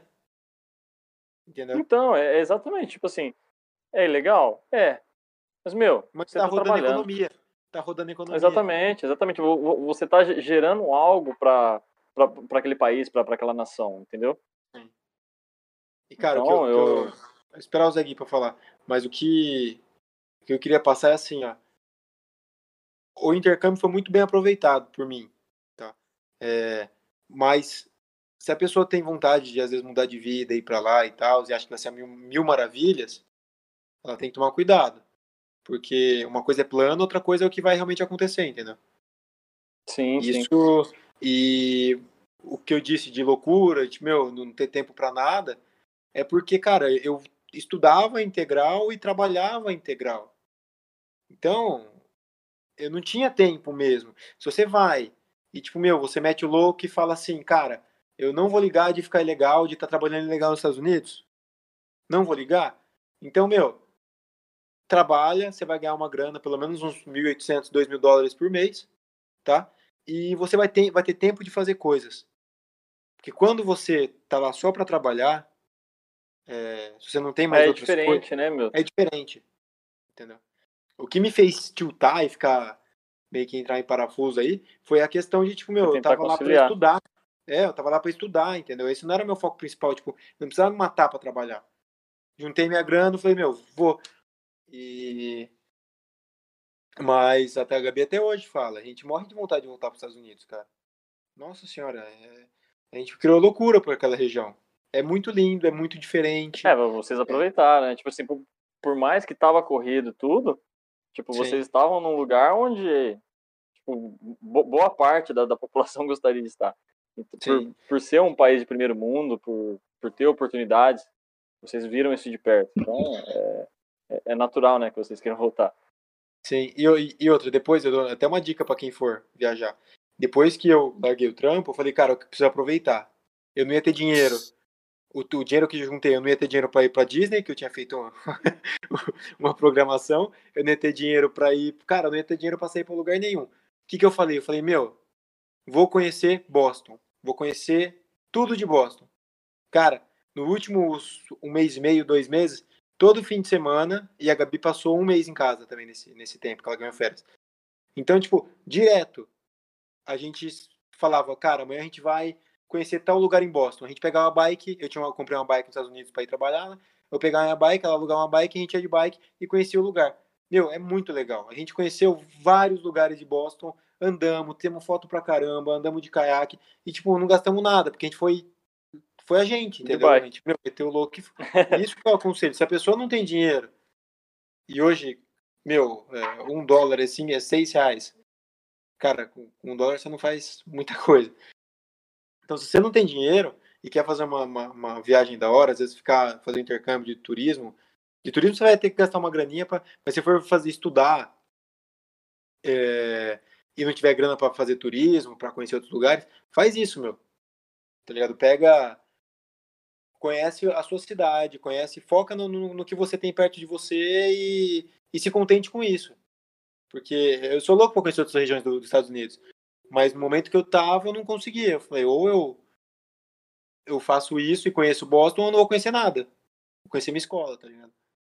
O... E hoje eu falo, eu e a Gabi, a gente conhece Boston pra caramba. Da hora, isso é muito louco, velho. Eu peguei o bonde andando aí, mas o, o PC perguntou aqui, ó, se ficar um tempo ilegal, atrapalha se legalizar lá? Sim, sim. Qual que é o problema de você ficar... O que, que, que o pessoal faz, geralmente, tá? Eles vão como um turista, ficam seis meses. Renovam para mais seis meses. Acabou esses seis meses, renovam para mais seis meses. Então eles ficam direto como turista durante um ano e meio. Isso legal, tá? A partir desse um ano e meio, eu não sei se é um ano e meio ou dois anos. Na minha época era um ano e meio. A partir desse um ano e meio, você você vai estar tá ilegal. Tá bom. Qual que é a desvantagem de você estar tá ilegal? Se você andar na linha lá certinho, mesmo que você trabalhe, é, pagar as contas, cara, se você tiver uma vida é, é, normal lá nos Estados Unidos, pagando tudo certinho, não devendo nada, não fazendo cagada, cara, você vai ser a mesma coisa que um, que uma, que um nativo, vai uma pessoa que é, que é estadunidense. Só que você a não diferença... volta, só que você não volta pro Brasil, é. você não faz nada. Se você voltar pro Brasil, é. você não volta para lá nunca. Isso. O que acontece? Se você voltar pro Brasil, você volta normal. Eles podem te questionar na, na, na, na volta dos Estados Unidos, podem, mas beleza, voltou pro Brasil sem problema nenhum. Se você precisar ir para os Estados Unidos de novo, cara, você tá fudido. Um, um, um amigo meu me disse que se acontecer isso, de você ficar legal e tal, e voltar, depois de 10 anos você tem chance de se aplicar de novo pro visto, mas é chance. Depende do grau, viu, Rafa? Eu, eu andei dando uma lida na, nessa questão de legislação e tudo mais. Tem os graus de, tipo, ilegalidade que você fica lá, tá ligado? Então, tipo, dependendo do que foi que você fez, do que foi o ilegal que você fez lá, entra exatamente nessa regra que você falou. 10 anos, tipo, depois de 10 anos, você pode ter uma chance de voltar. Os caras aprovaram. É, de poder voltar. Só que tem, tem alguns casos que, tipo assim, você fica seis meses sem poder ir, você fica um ano, você fica dois anos, tem vários casos assim, e eles analisam caso a caso. Cara, pode ser que você não tenha feito nada de legal, os caras não, encanarem com a sua cara, os caras vão te bloquear por um tempão. Você recebe um carimbão lá no passaporte e tá fudido, tá ligado? É, na, na própria embaixada é assim, né? É, então, é. Depois que eu fui lá, você, você teve essa experiência também, você pode falar aí. Depois que eu fui lá, eu sentei para conversar com os caras que foram também. Os caras falaram, cara, eu tenho certeza que é, que é das duas uma. Ou é totalmente aleatório, tá ligado? Caras vão fazendo. Ou é, já vem uma já vem pré-selecionado. Eles só estão lá para falar sim ou não. Ou talvez fazer uma ou duas perguntas só para sentir qual é a pegada daquele cara para aceitar ou não mas 90% já vem pré-selecionado. Para mim, fizeram três perguntas. Tipo, para onde você vai? É, já tem lugar para ficar? E, e, por que, que você vai para lá? Uhum. Só. Falei isso, os caras falaram, ah, carimbaram, tá tudo certo. A Gabi, a Gabi, a primeira vez que ela foi para os Estados Unidos, barraram o visto dela. Por quê? A moça virou para ela e falou assim, acho que ela tinha 16, 17 anos, sei lá virou pra ela e falou assim: ah, você é muito nova, você vai ter mais chance pra ir. E barrou por causa disso. Tá e aí, tipo assim, não recebe, não recebe carimbinho, não recebe porra nenhuma. E tipo, você só não conseguiu aquela vez. Beleza, você voltar no que vem, você pode tentar de novo, os caras nem sabem quem é você. Tá não, tá na verdade, ela tentou acho que depois de um ou dois meses. E é, então. Entendeu? Então, assim, falam que o bom é você esperar três, quatro meses, né? Até seis meses falam que é um tempo razoável. Mas é, o da Gabi, como ela tinha viagem marcada já, já estava tudo certo, ela teve que fazer na sequência, testar de novo. E assim, totalmente aleatório. Eu acho que pode ser que eles tenham uma cota, entendeu? Que eles por dia que eles podem aprovar, não sei. Aí são é especulação. É, eu também não sei. Eu, Rafa, eu, eu, eu pretendo e, e, prefiro até acreditar de que tipo os caras realmente fazem uma análise do seu perfil, tá ligado? É, e aí, tipo, eu prefiro acreditar dessa forma, apesar da gente saber que nem essa situação da Gabi, por exemplo. Né? Ela, tipo, não passou dois meses antes, depois de dois meses ela foi lá e, tipo, conseguiu tirar o visto, tá ligado? Com a mesma ah, documentação, tudo igual. Sem mudar nada no processo, beleza, é. isso traz, né? Mas a, a gente tem que é, colocar realmente essa questão de que, tipo, vamos acreditar de que, tipo, o sistema funciona. Depois da gente a gente vê que pode ser diferente ou não. não Mas cara, é, cara, minha, na minha vez eu fui, eu fiquei assustado, né? Porque você entra em território americano, a embaixada é um território americano, né? Tipo, dentro do seu país, mas é um território 100% americano. Você não entra com celular, você não entra com relógio, você não entra com porra nenhuma. Você só não entra pelado porque é antiético, assim, porque senão, cara, você ia entrar com a rola de fora, assim, fácil, tá ligado? Ô, Zé, e... E, e... eu que fui barrado no, no na hora de passar o aquele o raio-x lá que apita. Você tá zoando. Me barraram, velho. Nossa. Pensa, pensa num, num, num, num que não passava um, um arzinho. Cara, sabe o que tinha na minha, no meu, na minha carteira? Um ah. de cortar unha, tá ligado? Nossa, mas isso aí é foda. Até mesmo embarcar nacionalmente, isso aí os caras embaçam. Eu tinha esquecido essa, essa porra na minha carteira. A hora que falaram um, um, um, que o cara lá dos Estados Unidos, né? Ele vive no Brasil, mas ele fala americano. É um português americanizado, né? Até estranho. É. Ele virou e falou assim: tem alguma coisa aí na sua carteira? Eu falei, não, calma, não tem nada, não. Não tem drogas, não. o maluco começa.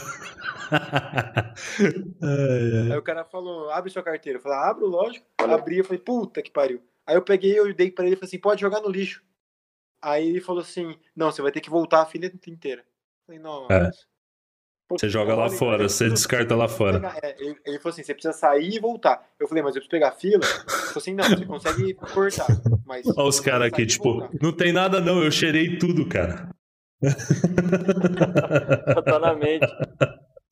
Tá na mente, senhor, tá na mente. Essa hora eu falei, puta merda. Não fudeu, não, fudeu, é, fudeu o meu processo, já era.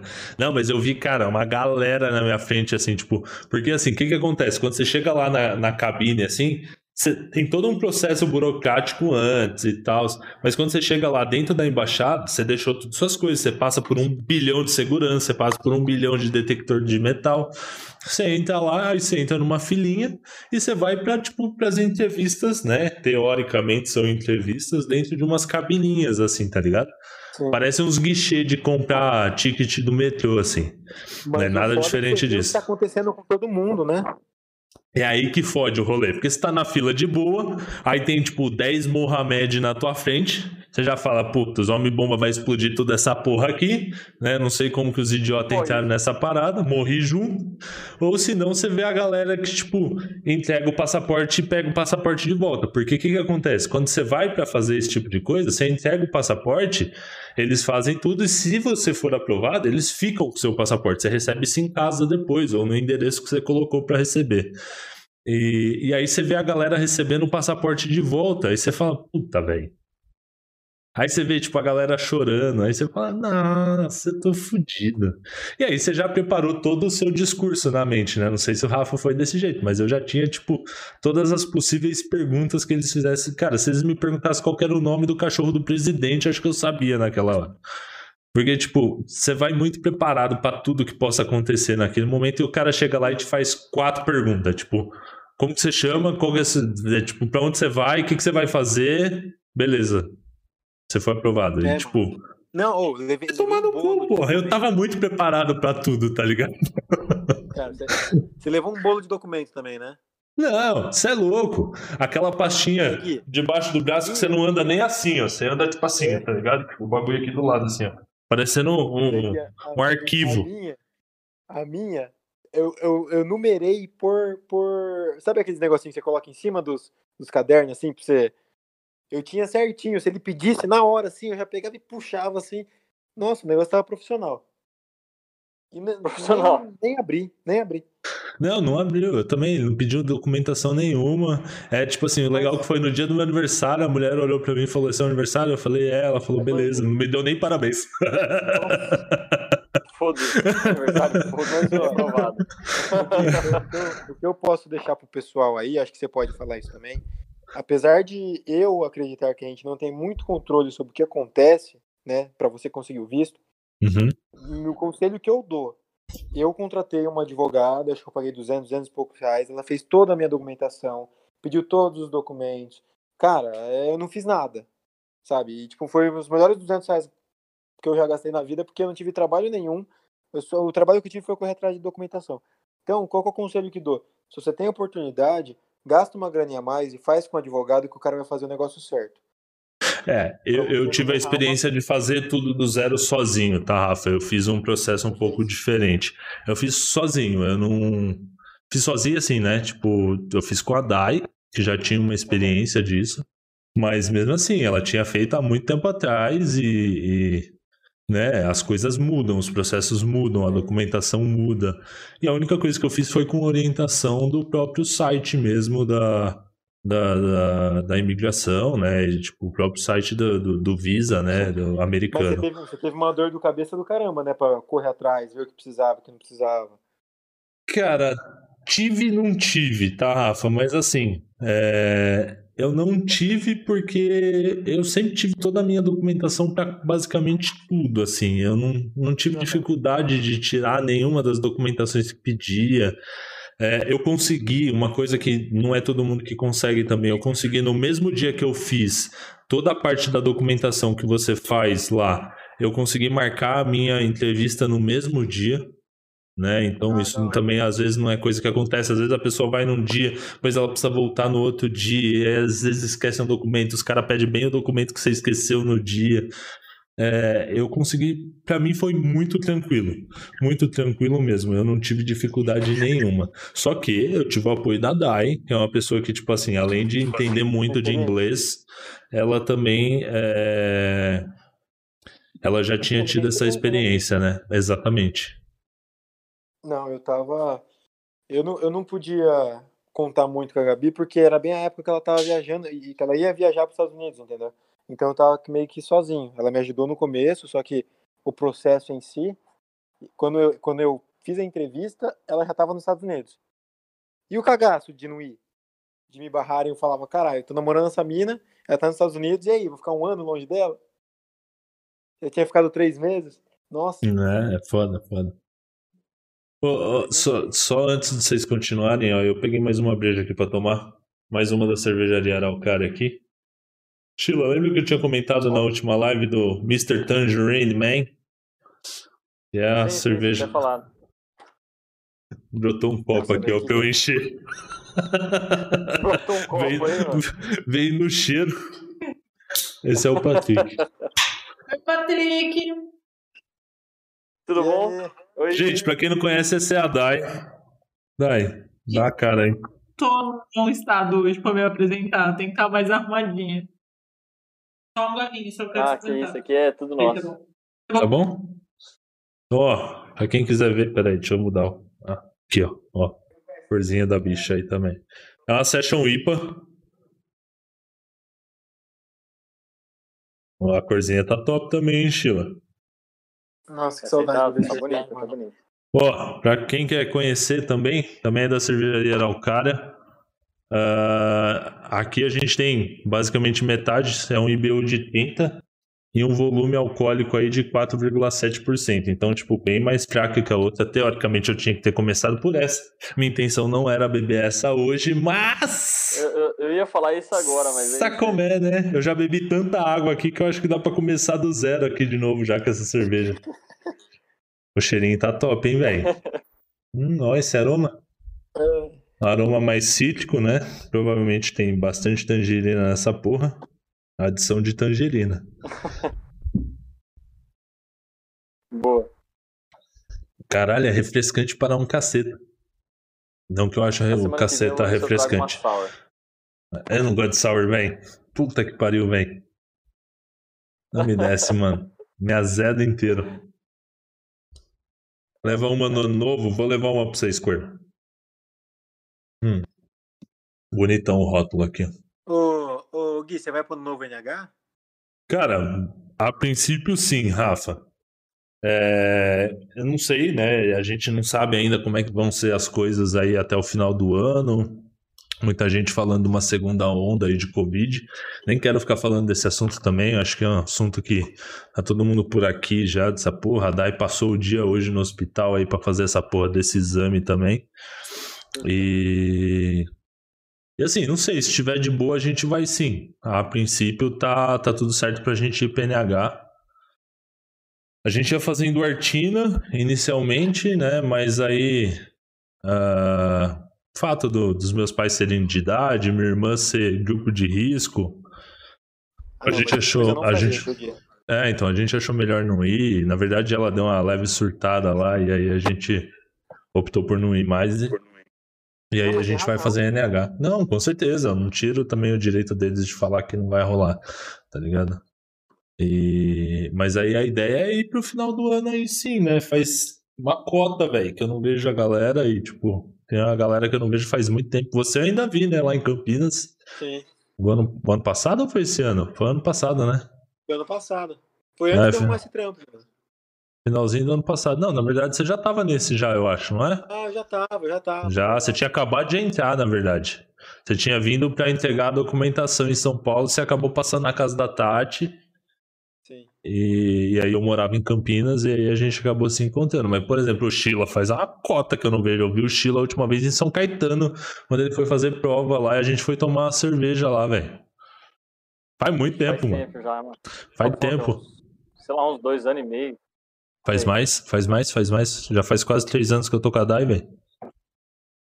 É, Foi. Foi, foi bem na transição. Foi, mano. Foi. Isso aí não. Isso, é, não, deixa quieto essa história.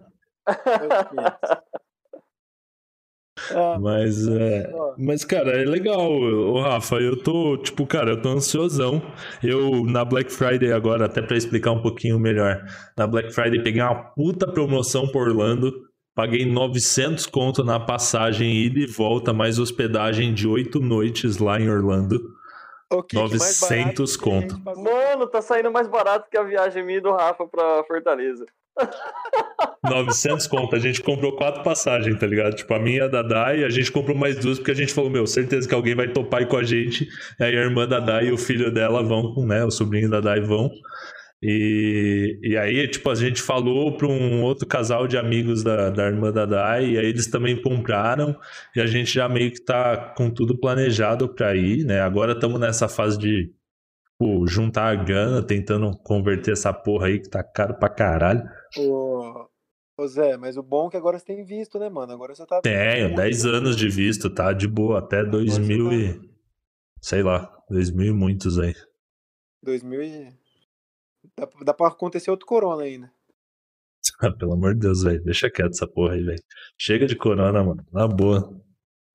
Chega dessa merda. Tipo, é, o mais foda é que nem eu falei, né? O Jadai passou, tipo, cara, o dia no hospital, velho. A gente saiu na hora do almoço, a gente veio almoçar em casa, ela falou, meu, não tô se sentindo bem, é, tá se sentindo cansada, tipo, com falta de ar. Eu falei, meu, vambora, vamos pro hospital, né? Aí deixei ela no hospital, tipo, era nem meio de meio, assim, ela chegou em casa às 7 horas da noite, velho. Porque a porra do hospital tá lotado, velho, lotado de gente, Tá. então, tipo... E vai, vai voltar, vai voltar com força agora, tá crescendo. Não, aqui já começou a restringir tudo de novo. A gente já voltou na bandeira laranja aqui em Maringá, né? Ó, eu sei por causa de Curitiba. Eu sou o Curitiba, Batman. Nossa empresa tá com muitos casos. Desculpa, Tom pediram pra eu falar, eu sou o Batman aqui no chat. É coisa do PC. Foi ele mesmo. Ele tem um mas- negócio que bate. Ó, pra fechar esse assunto do intercâmbio, eu aconselho quem tiver oportunidade, faz. Nem que seja um meizinho, tá ligado? Juntou uma grana, faz. Aproveita. Eu já tenho pra mim, é que agora a situação financeira tá foda, né? Tá- O negócio é juntar dinheiro, os planos já mudam.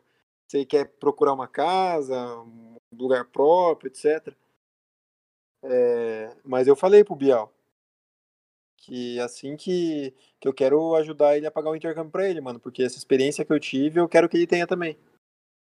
Ainda mais Com nessa certeza. área de, da engenharia, eu acho que é muito importante. Abre, abre, abre muitas portas você ter uma vivência internacional.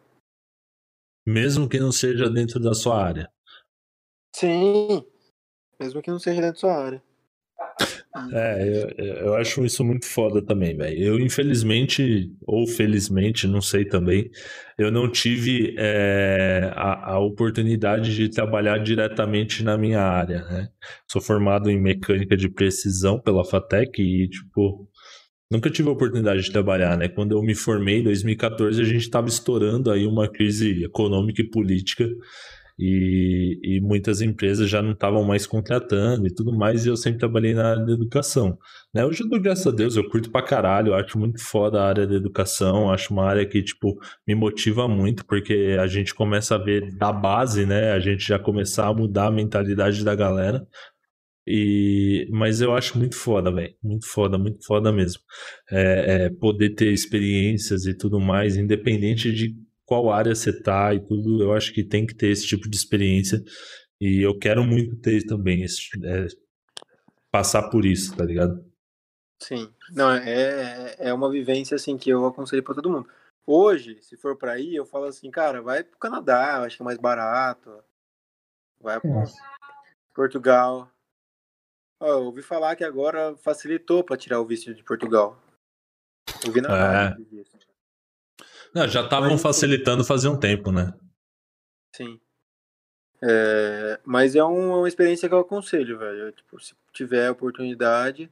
É aquela coisa, agora eu, Rafael, você tem tempo, você gastaria, guardaria mais grana pra fazer intercâmbio? Não, agora não. É, eu acho que as prioridades mudam. O seu irmão é, é bem legal.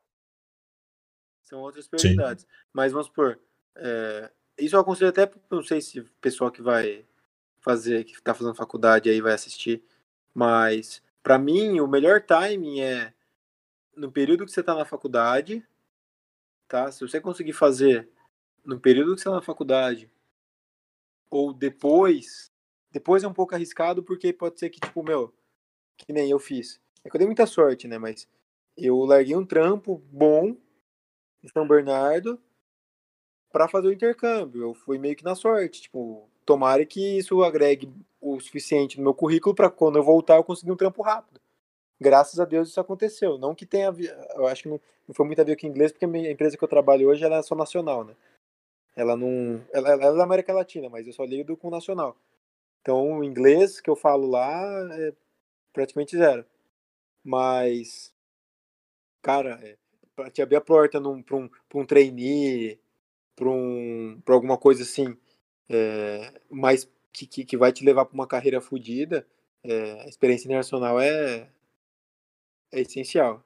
É, é triste falar isso porque não deveria ser, mas uhum. hoje é essencial. É, eu acho que a gente tem uma cultura aqui no Brasil, e, e não só no Brasil, em muitos outros países, de idolatrar muito né, o, o, o americano de modo geral, né, o estadunidense. Vamos chamar assim, porque americano todos somos, né? Mas, e, e isso, querendo ou não, cara, independente da área que você tampa, se você tem essa experiência lá fora, as pessoas aqui te enxergam de uma forma totalmente diferente, né? E, sim. por um lado é triste falar isso, né? Porque Pô, a, a galera é a só passa. Né, é, exatamente. A galera passa a te dar valor por uma coisa que você fez, né? É, e aí muitas vezes não é um cara que, tipo, foi para fora igual o Rafa e, tipo, tirou proveito de tudo isso. Foi um cara que foi para fora, curtiu a vida e, tipo, já era, tá ligado? O cara não aprendeu nada. O cara é, só, é tipo, curtiu festa diferente só. E. Não, e... não é exatamente esse ponto que você falou, Zagui. Eu acho que assim o, o negócio, o que, eu, o que eu me orgulho de ter ido, que eu falo que é uma experiência incrível, porque, cara, eu ralei lá. Eu Lógico. sofri, eu, eu conheci lugar novo, tive altos e baixos, e vai ser uma experiência que eu vou guardar pro resto da minha vida. Mas não só por ter ido nos Estados Unidos, entendeu? Se eu tivesse tido essa experiência em qualquer outro lugar do mundo, eu teria trazido essa bagagem do mesmo jeito que eu trouxe na viagem para os Estados Unidos. Uhum. Tipo, muito importante também para quem vai, vai pretende fazer intercâmbio, que vão com 21 anos, pelo amor de Deus, não vão mais tão Antes. novas, porque senão Você vocês não, consegue não fazer nada, entrar né? em bar, não conseguem entrar em cassino, vocês não conseguem entrar em vários lugares por conta da idade. A maioridade lá é 21 anos. Então, tipo, não vão antes, porque tem muita gente que vai se arrepende e não aproveita nada. É.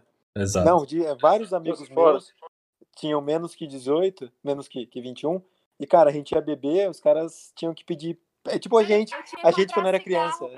Eu tinha que comprar cigarro pra uma amiga minha. A gente quando era criança. 19 anos e ela não podia comprar. Sabe aquela história de chegar assim, ô, oh, comp compra uma, uma cerveja lá pra mim? É, eu não posso comprar. É essa pegada. E, cara, uma pessoa de 18, 20 anos pedir isso é, é estranho. Então, é, isso que a Gabi falou é importante também.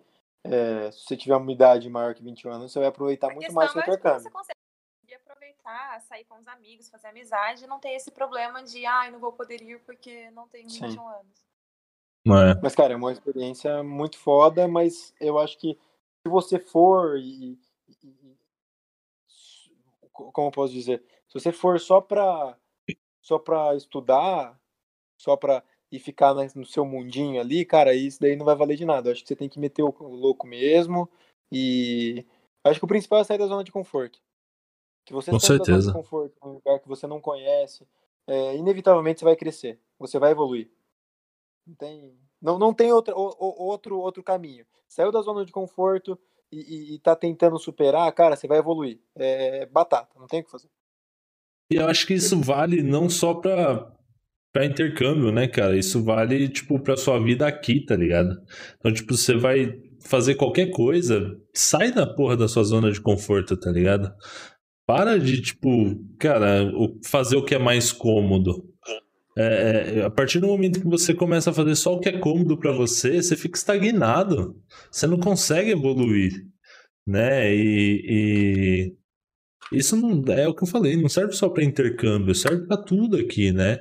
Mas muitas vezes a gente, tipo, precisa disso, precisa desse chacoalhão para conseguir absorver o maior número de conteúdos, o maior número de, de tipo, Cara, habilidades, sabe? Tipo, eu acho que a gente tem que ir com o objetivo de desenvolver habilidades, sabe? O Gui, mas é igual você falou, eu acho que, eu acho que para mim o intercâmbio foi um chacoalhão, entendeu? Um choque de realidade. Uhum. E por isso que eu falo que foi um momento que, que foi, foi, foi um, um ponto que mudou da minha vida, entendeu? Foi uma, um outro capítulo que se abriu. Porque, cara, eu tive um choque de realidade lá que eu não tinha no Brasil, entendeu? E que o que eu sofri lá é o que muita gente sofre aqui. Uhum. E até mais. E eu não digo que eu sofri, cara, eu não, não passei necessidade, graças a Deus, em momento nenhum. Mas eu ralei. Eu ralei e eu tenho orgulho de falar isso. Que eu, que eu corri atrás, que eu. E, e aprendi muito com isso, graças a Deus. Mas, é o que eu falei pra vocês, cara. Quem estiver assistindo, se tiver a oportunidade, só vai. Vai e aproveita ao máximo e, e conheça outras culturas, que isso que eu acho. Cara, isso é muito importante. Eu fiz amizade com o nego da Tailândia, com o nego da, do. É, como chama? Da Suíça, é, Japão, chinês. E, meu, você descobre. Eu fiz uma amizade com um cara da Coreia, da Coreia do Sul. Eu não sabia o que, que acontecia na Coreia do Norte e Coreia do Sul até conversar com eles, tá ligado? É, é assim, é, é, um choque que. É um, é um mind blow que acontece, né? Um, não sei explicar o que é mind blow, mas. É, é um. Mas é que me ajuda. Isso. É eu não tenho mais. Mas é um mind blow que acontece que você, você fala, cara. É um momento arra. É, eu tenho, eu, eu, eu, faço um trabalho de counseling, né? E não é coaching, tá, caralho? Vai tomar no cu esse coach. É coaching, Zé Não é coach, não é coach. Virou é... coach. Não, não, não, não, não. Eu, eu, eu paguei por um serviço onde eu tenho uma counseling, eu tenho uma pessoa que é uma aconselhadora. E conselheira, sei lá como é que fala. E ela fala que esses momentos são os momentos ahá, né? São os momentos onde a gente, tipo, tem um estalo, né? Tipo, onde a gente passa a, a, a, mudar realmente o nosso mindset, a entender as coisas de uma forma diferente, né? Acho que é mais ou menos isso que o Rafa queria falar. Sim, é isso aí. Porque não sei se vocês sabem, mas, mano, na, na, na, Coreia do Sul, os caras são obrigados a ir pro exército e, tipo, servir dois anos. Mas, tipo, todo mundo. Independente, né? Dois anos. Eu, eu conheci uns caras, mano, uns, uns, uns coreaninhos baixinhos, mó magrelinho, os caras dirigiam tanque de guerra. Que realidade, tipo, onde você coloca essa realidade, tá ligado? Não, pra mim não, não, não tinha cabimento isso. É coisa de filmes daí pra mim, entendeu? Aí é, porra, nem sabia que tanque de guerra existia de verdade, caralho. É, é, mano, é, e, tipo, você fala com os caras, os caras ficavam. É, o negócio é, é sinistro mesmo. Na, na, na, fronteira Coreia do Sul, Coreia do Norte, os, os caras ficam um milhão, tipo, pronto pra guerra. Entendeu? Tipo, os, os dois é, é um negócio tenso. E que a gente, de longe, não tem a mínima noção do que é isso. Da gravidade, ou da, da então, é assim, é uma oportunidade de você sair do seu mundinho e, e ver coisas mais para fora que é, que é muito top. O Squirtle falou aqui, né, que eu sofri para tentar fazer a frase sem a palavra mindset e não consegui. A palavra era mind blow, não era mindset. Eu usei mindset. É, é Mas eu acho que é isso. Rafa, não sei se você quer falar mais alguma coisa. É... Tá cansado de meu Eu tô ligado que você tá cansado. Dá pra sentir no tom da sua voz que você tá cansado já. Sheila, quiser completar alguma coisa aí? Legal. Não, eu achei que foi, foi um papo bem, bem produtivo. Uh, esse assunto é um assunto bem, bem interessante. Acredito que a, a molecada que está tá se formando agora, está tá, tá no colegial, bastante gente tem essa ideia, essa vontade de ir para um país fora e conhecer, né? Então, o Rafa passou várias dicas da, da experiência que ele teve lá e acredito que isso tem bastante a agregar. Isso aí, eu acho que, tipo assim, uh, o que, que a gente tem que tirar de lição de tudo isso, né? Eu acho que quem quer corre atrás.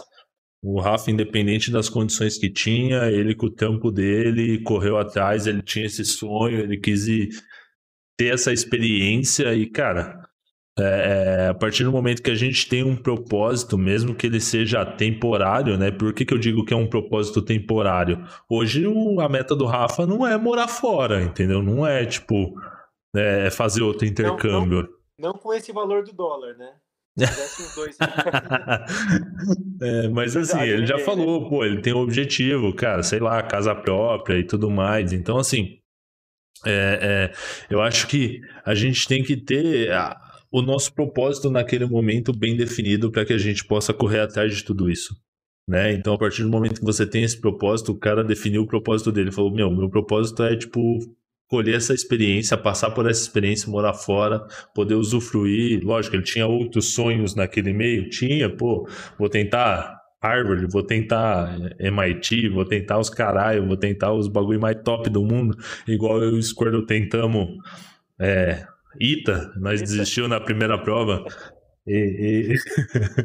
Quer dizer, eu desisti, né? Não sei se eu convenci ele a desistir também depois, mas aquela prova de física vai tomar no cu, velho. Que bagulho. Oh, doeu, doeu. A hora que eu vi a primeira, a primeira questão, eu falei, eu não sei fazer nem. Eu não sei nem colocar meu nome mais na prova. Juro por Deus. Eu não sabia mais colocar meu nome depois que eu li a questão, velho. Ô Gui, os caras usam limite, velho.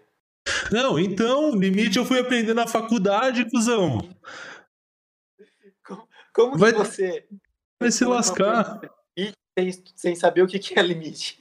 Não, porra, tinha integral derivativa da caralho lá. É, o, o, Rafa tem. Não, o Rafa não foi fazer a prova com a gente. O Rafa desistiu, foi. nem foi fazer a prova. Eu paguei, aí a hora que eu vi que era que, que onde eu tava me metendo, eu falei, cara, eu não. é, não, deixa quieto. Ele foi mais perto que nós, nós perdeu um dia. Não. Nossa, a gente foi, foi de ressaca, é verdade. É, então, assim, cara, eu acho que é muito foda. Eu acho que a gente tem muito aprendizado para tirar de tudo isso. E, e, Rafa, obrigado de coração aí pela, pelas palavras, pelos, é, é, pela troca de experiência. Eu acho que isso é o mais foda. E eu acho que é isso que a gente quer trazer no nosso podcast, né, Patrick? Eu acho que a ideia é a gente poder tomar uma cerveja, falar as besteiras, falar as idiotices, mostrar a pança e, tipo, ainda mesmo assim ter um conteúdo foda, ter um conteúdo da hora, assim, com muito conhecimento, né? E eu, eu tô aprendi pra caralho, tipo assim, eu vou ter essa experiência, não como a do Rafa, né, de tipo seis meses lá, eu vou passar oito dias, mas para mim já vai ser uma experiência muito foda. E. Pô, eu vou pra Disney, eu vou barrancar o Mickey, tá ligado? Uns bagulho da hora mesmo. E... e, e, eu acho que é tipo, cara, eu acho que é legal, acho que é essa a ideia do nosso podcast, é essa a ideia do que a gente veio fazer aqui. E mais uma vez, obrigado, coração, pela participação. Queria, queria agradecer por terem me chamado, né? Era para eu entrar junto com o Bola, né, para discutir sobre política. Só que eu falei, ah, eu não quero deixar, eu não quero deixar o Bola no, no chinelinho, né? Eu vou meu, meu não, conhecimento, fica o convite, fica o convite. Eu falei, não, vou, vou fazer o menino sofrer. Zoeiro, fiquei com medo de enfrentar o bola. Eu falei, não, vou fazer outra coisa aí, gente. É, não foi engraçado. A gente chamou eles, né, para participar e tal. Aí o Rafa até trouxe um ponto de vista que eu até fiquei com receio de trazer o tema de política para cá. Mas assim, é, foi engraçado que o, o, o, Rafa começou a falar: não, nem vou falar nada, porque o bola não sei o que, não sei o que lá, o bola não falou mais porra nenhuma. Eu falei, ixi, desistiu. Fui lá e tirei ele do grupo. Falei, não vai mais participar também não.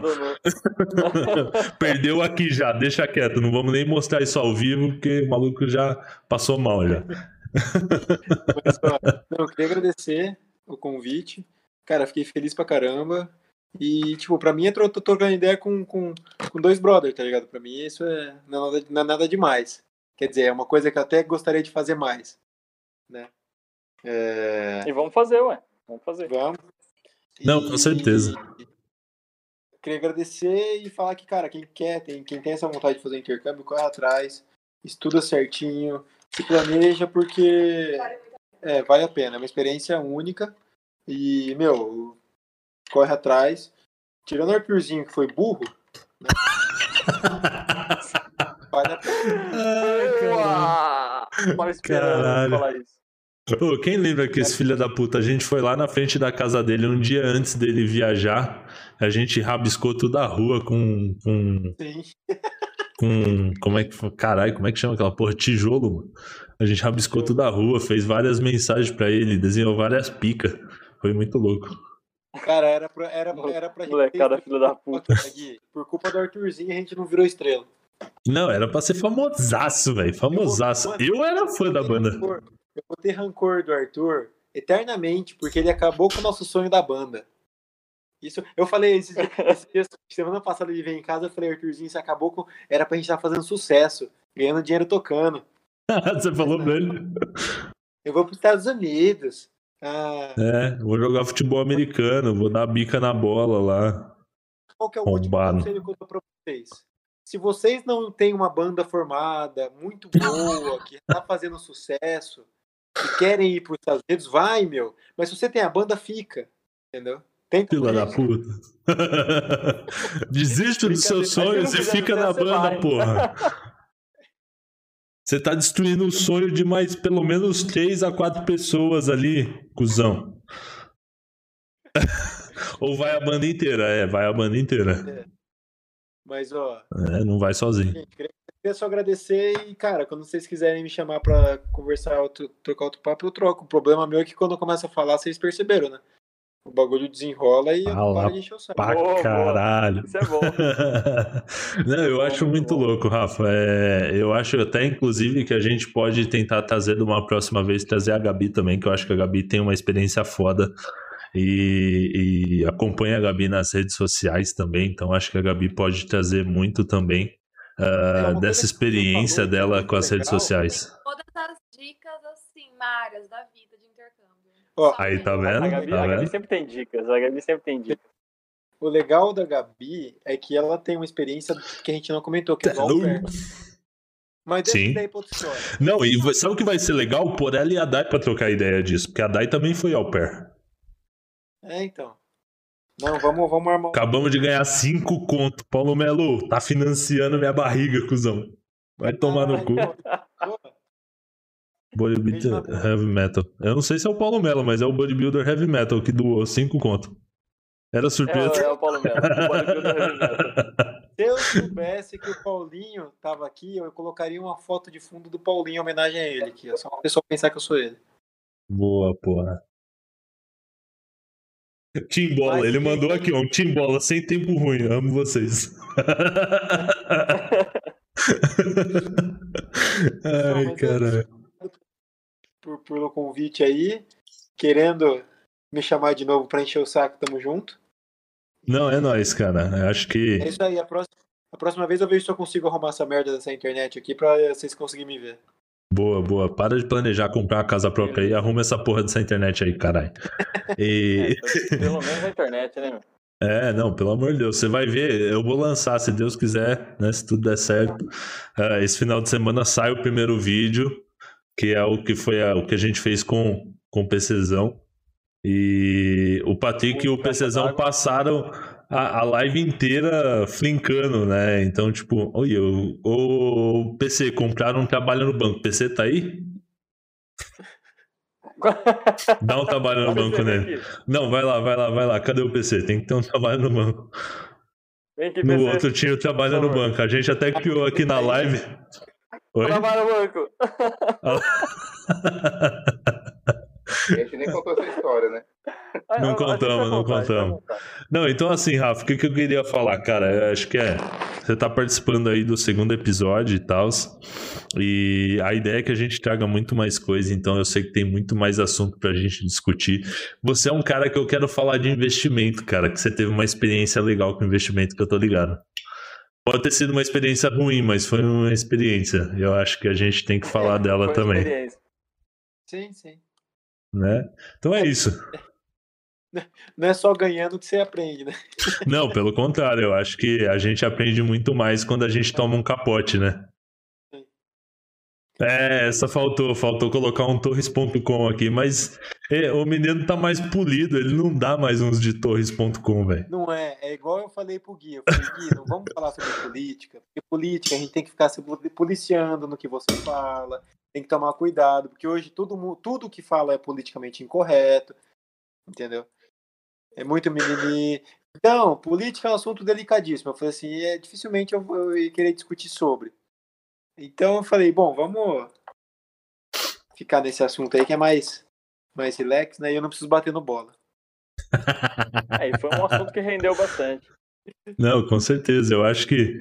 é, eu achei que a gente ia fazer tipo uma horinha de, de live, uma horinha de podcast aqui. A gente já tá com duas horas e oito minutos. É, E eu acho que não vai ter jeito, Sheila. A gente não vai conseguir fazer episódio menor que duas horas, velho. Nem fudendo, velho. Vai, mano. É não, um mas que fala que o outro, mano. Toda vez. Depois, depois você, você edita, você não, tá cortando, Gui? Editando? Não, corta, mas assim, eu vou cortar, mas eu não quero cortar, tipo, tudo. Eu quero deixar o podcast meio que na íntegra, tá ligado? E uma. A gente vou cortar, lógico. Já cortei pelo menos uns Você pode 20, fazer- 25 minutos fazer, do, tipo, do outro podcast. O que pode fazer é fazer, tipo, melhores momentos. Fazer um vídeo rápido de melhores momentos, engraçados. Alguma coisa. Algum assunto É, então, se, se a gente pegar essa onda do que a galera tá fazendo hoje, é, esses podcasts que estão ficando famosos, tipo o Flow de. Exatamente, o Flow Podcast, por exemplo, ele tem os cortes dos Flow, né? Então, tipo, a galera pega os melhores momentos ou um assunto específico que rolou na, naquele podcast e coloca Se quiser. um corte de 10, 15 minutos. É, e quem quiser assistir inteiro. Então, né? respeito o pessoal que gosta de conversar. Ô, Paulo Melo, você é um cara que tá próximo, viu? O próximo é o. Squirtle. Sabe o que vocês tinham que chamar o Paulinho pra fazer? Hum, vamos lá. de São Paulo. Falar sobre rolês de São... histórias de São Paulo, rolês de São Paulo. Paulo Melo, tá mais do que fechado, irmão. Você vai falar então, se o Sheila concordar, é lógico, só de rolê torto que você já fez, velho. Nossa, Paulinho, é Deve ter uns par, mano. Uns par. Nossa, eu sei de alguns. Imagina do que eles não contou ainda, que eu acho que ele tem que contar ao vivo, né?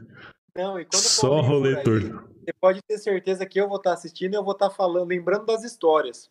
Boa, boa, boa. Se ele esquecer Boa. de alguma, você taca no. Taca na Taca na roda. Não, e eu faço questão de deixar aquela imagem dele passando o protetor solar depois que ele já tava queimado, tá ligado? Faço questão. Ô, gente, é isso aí. Brigadão.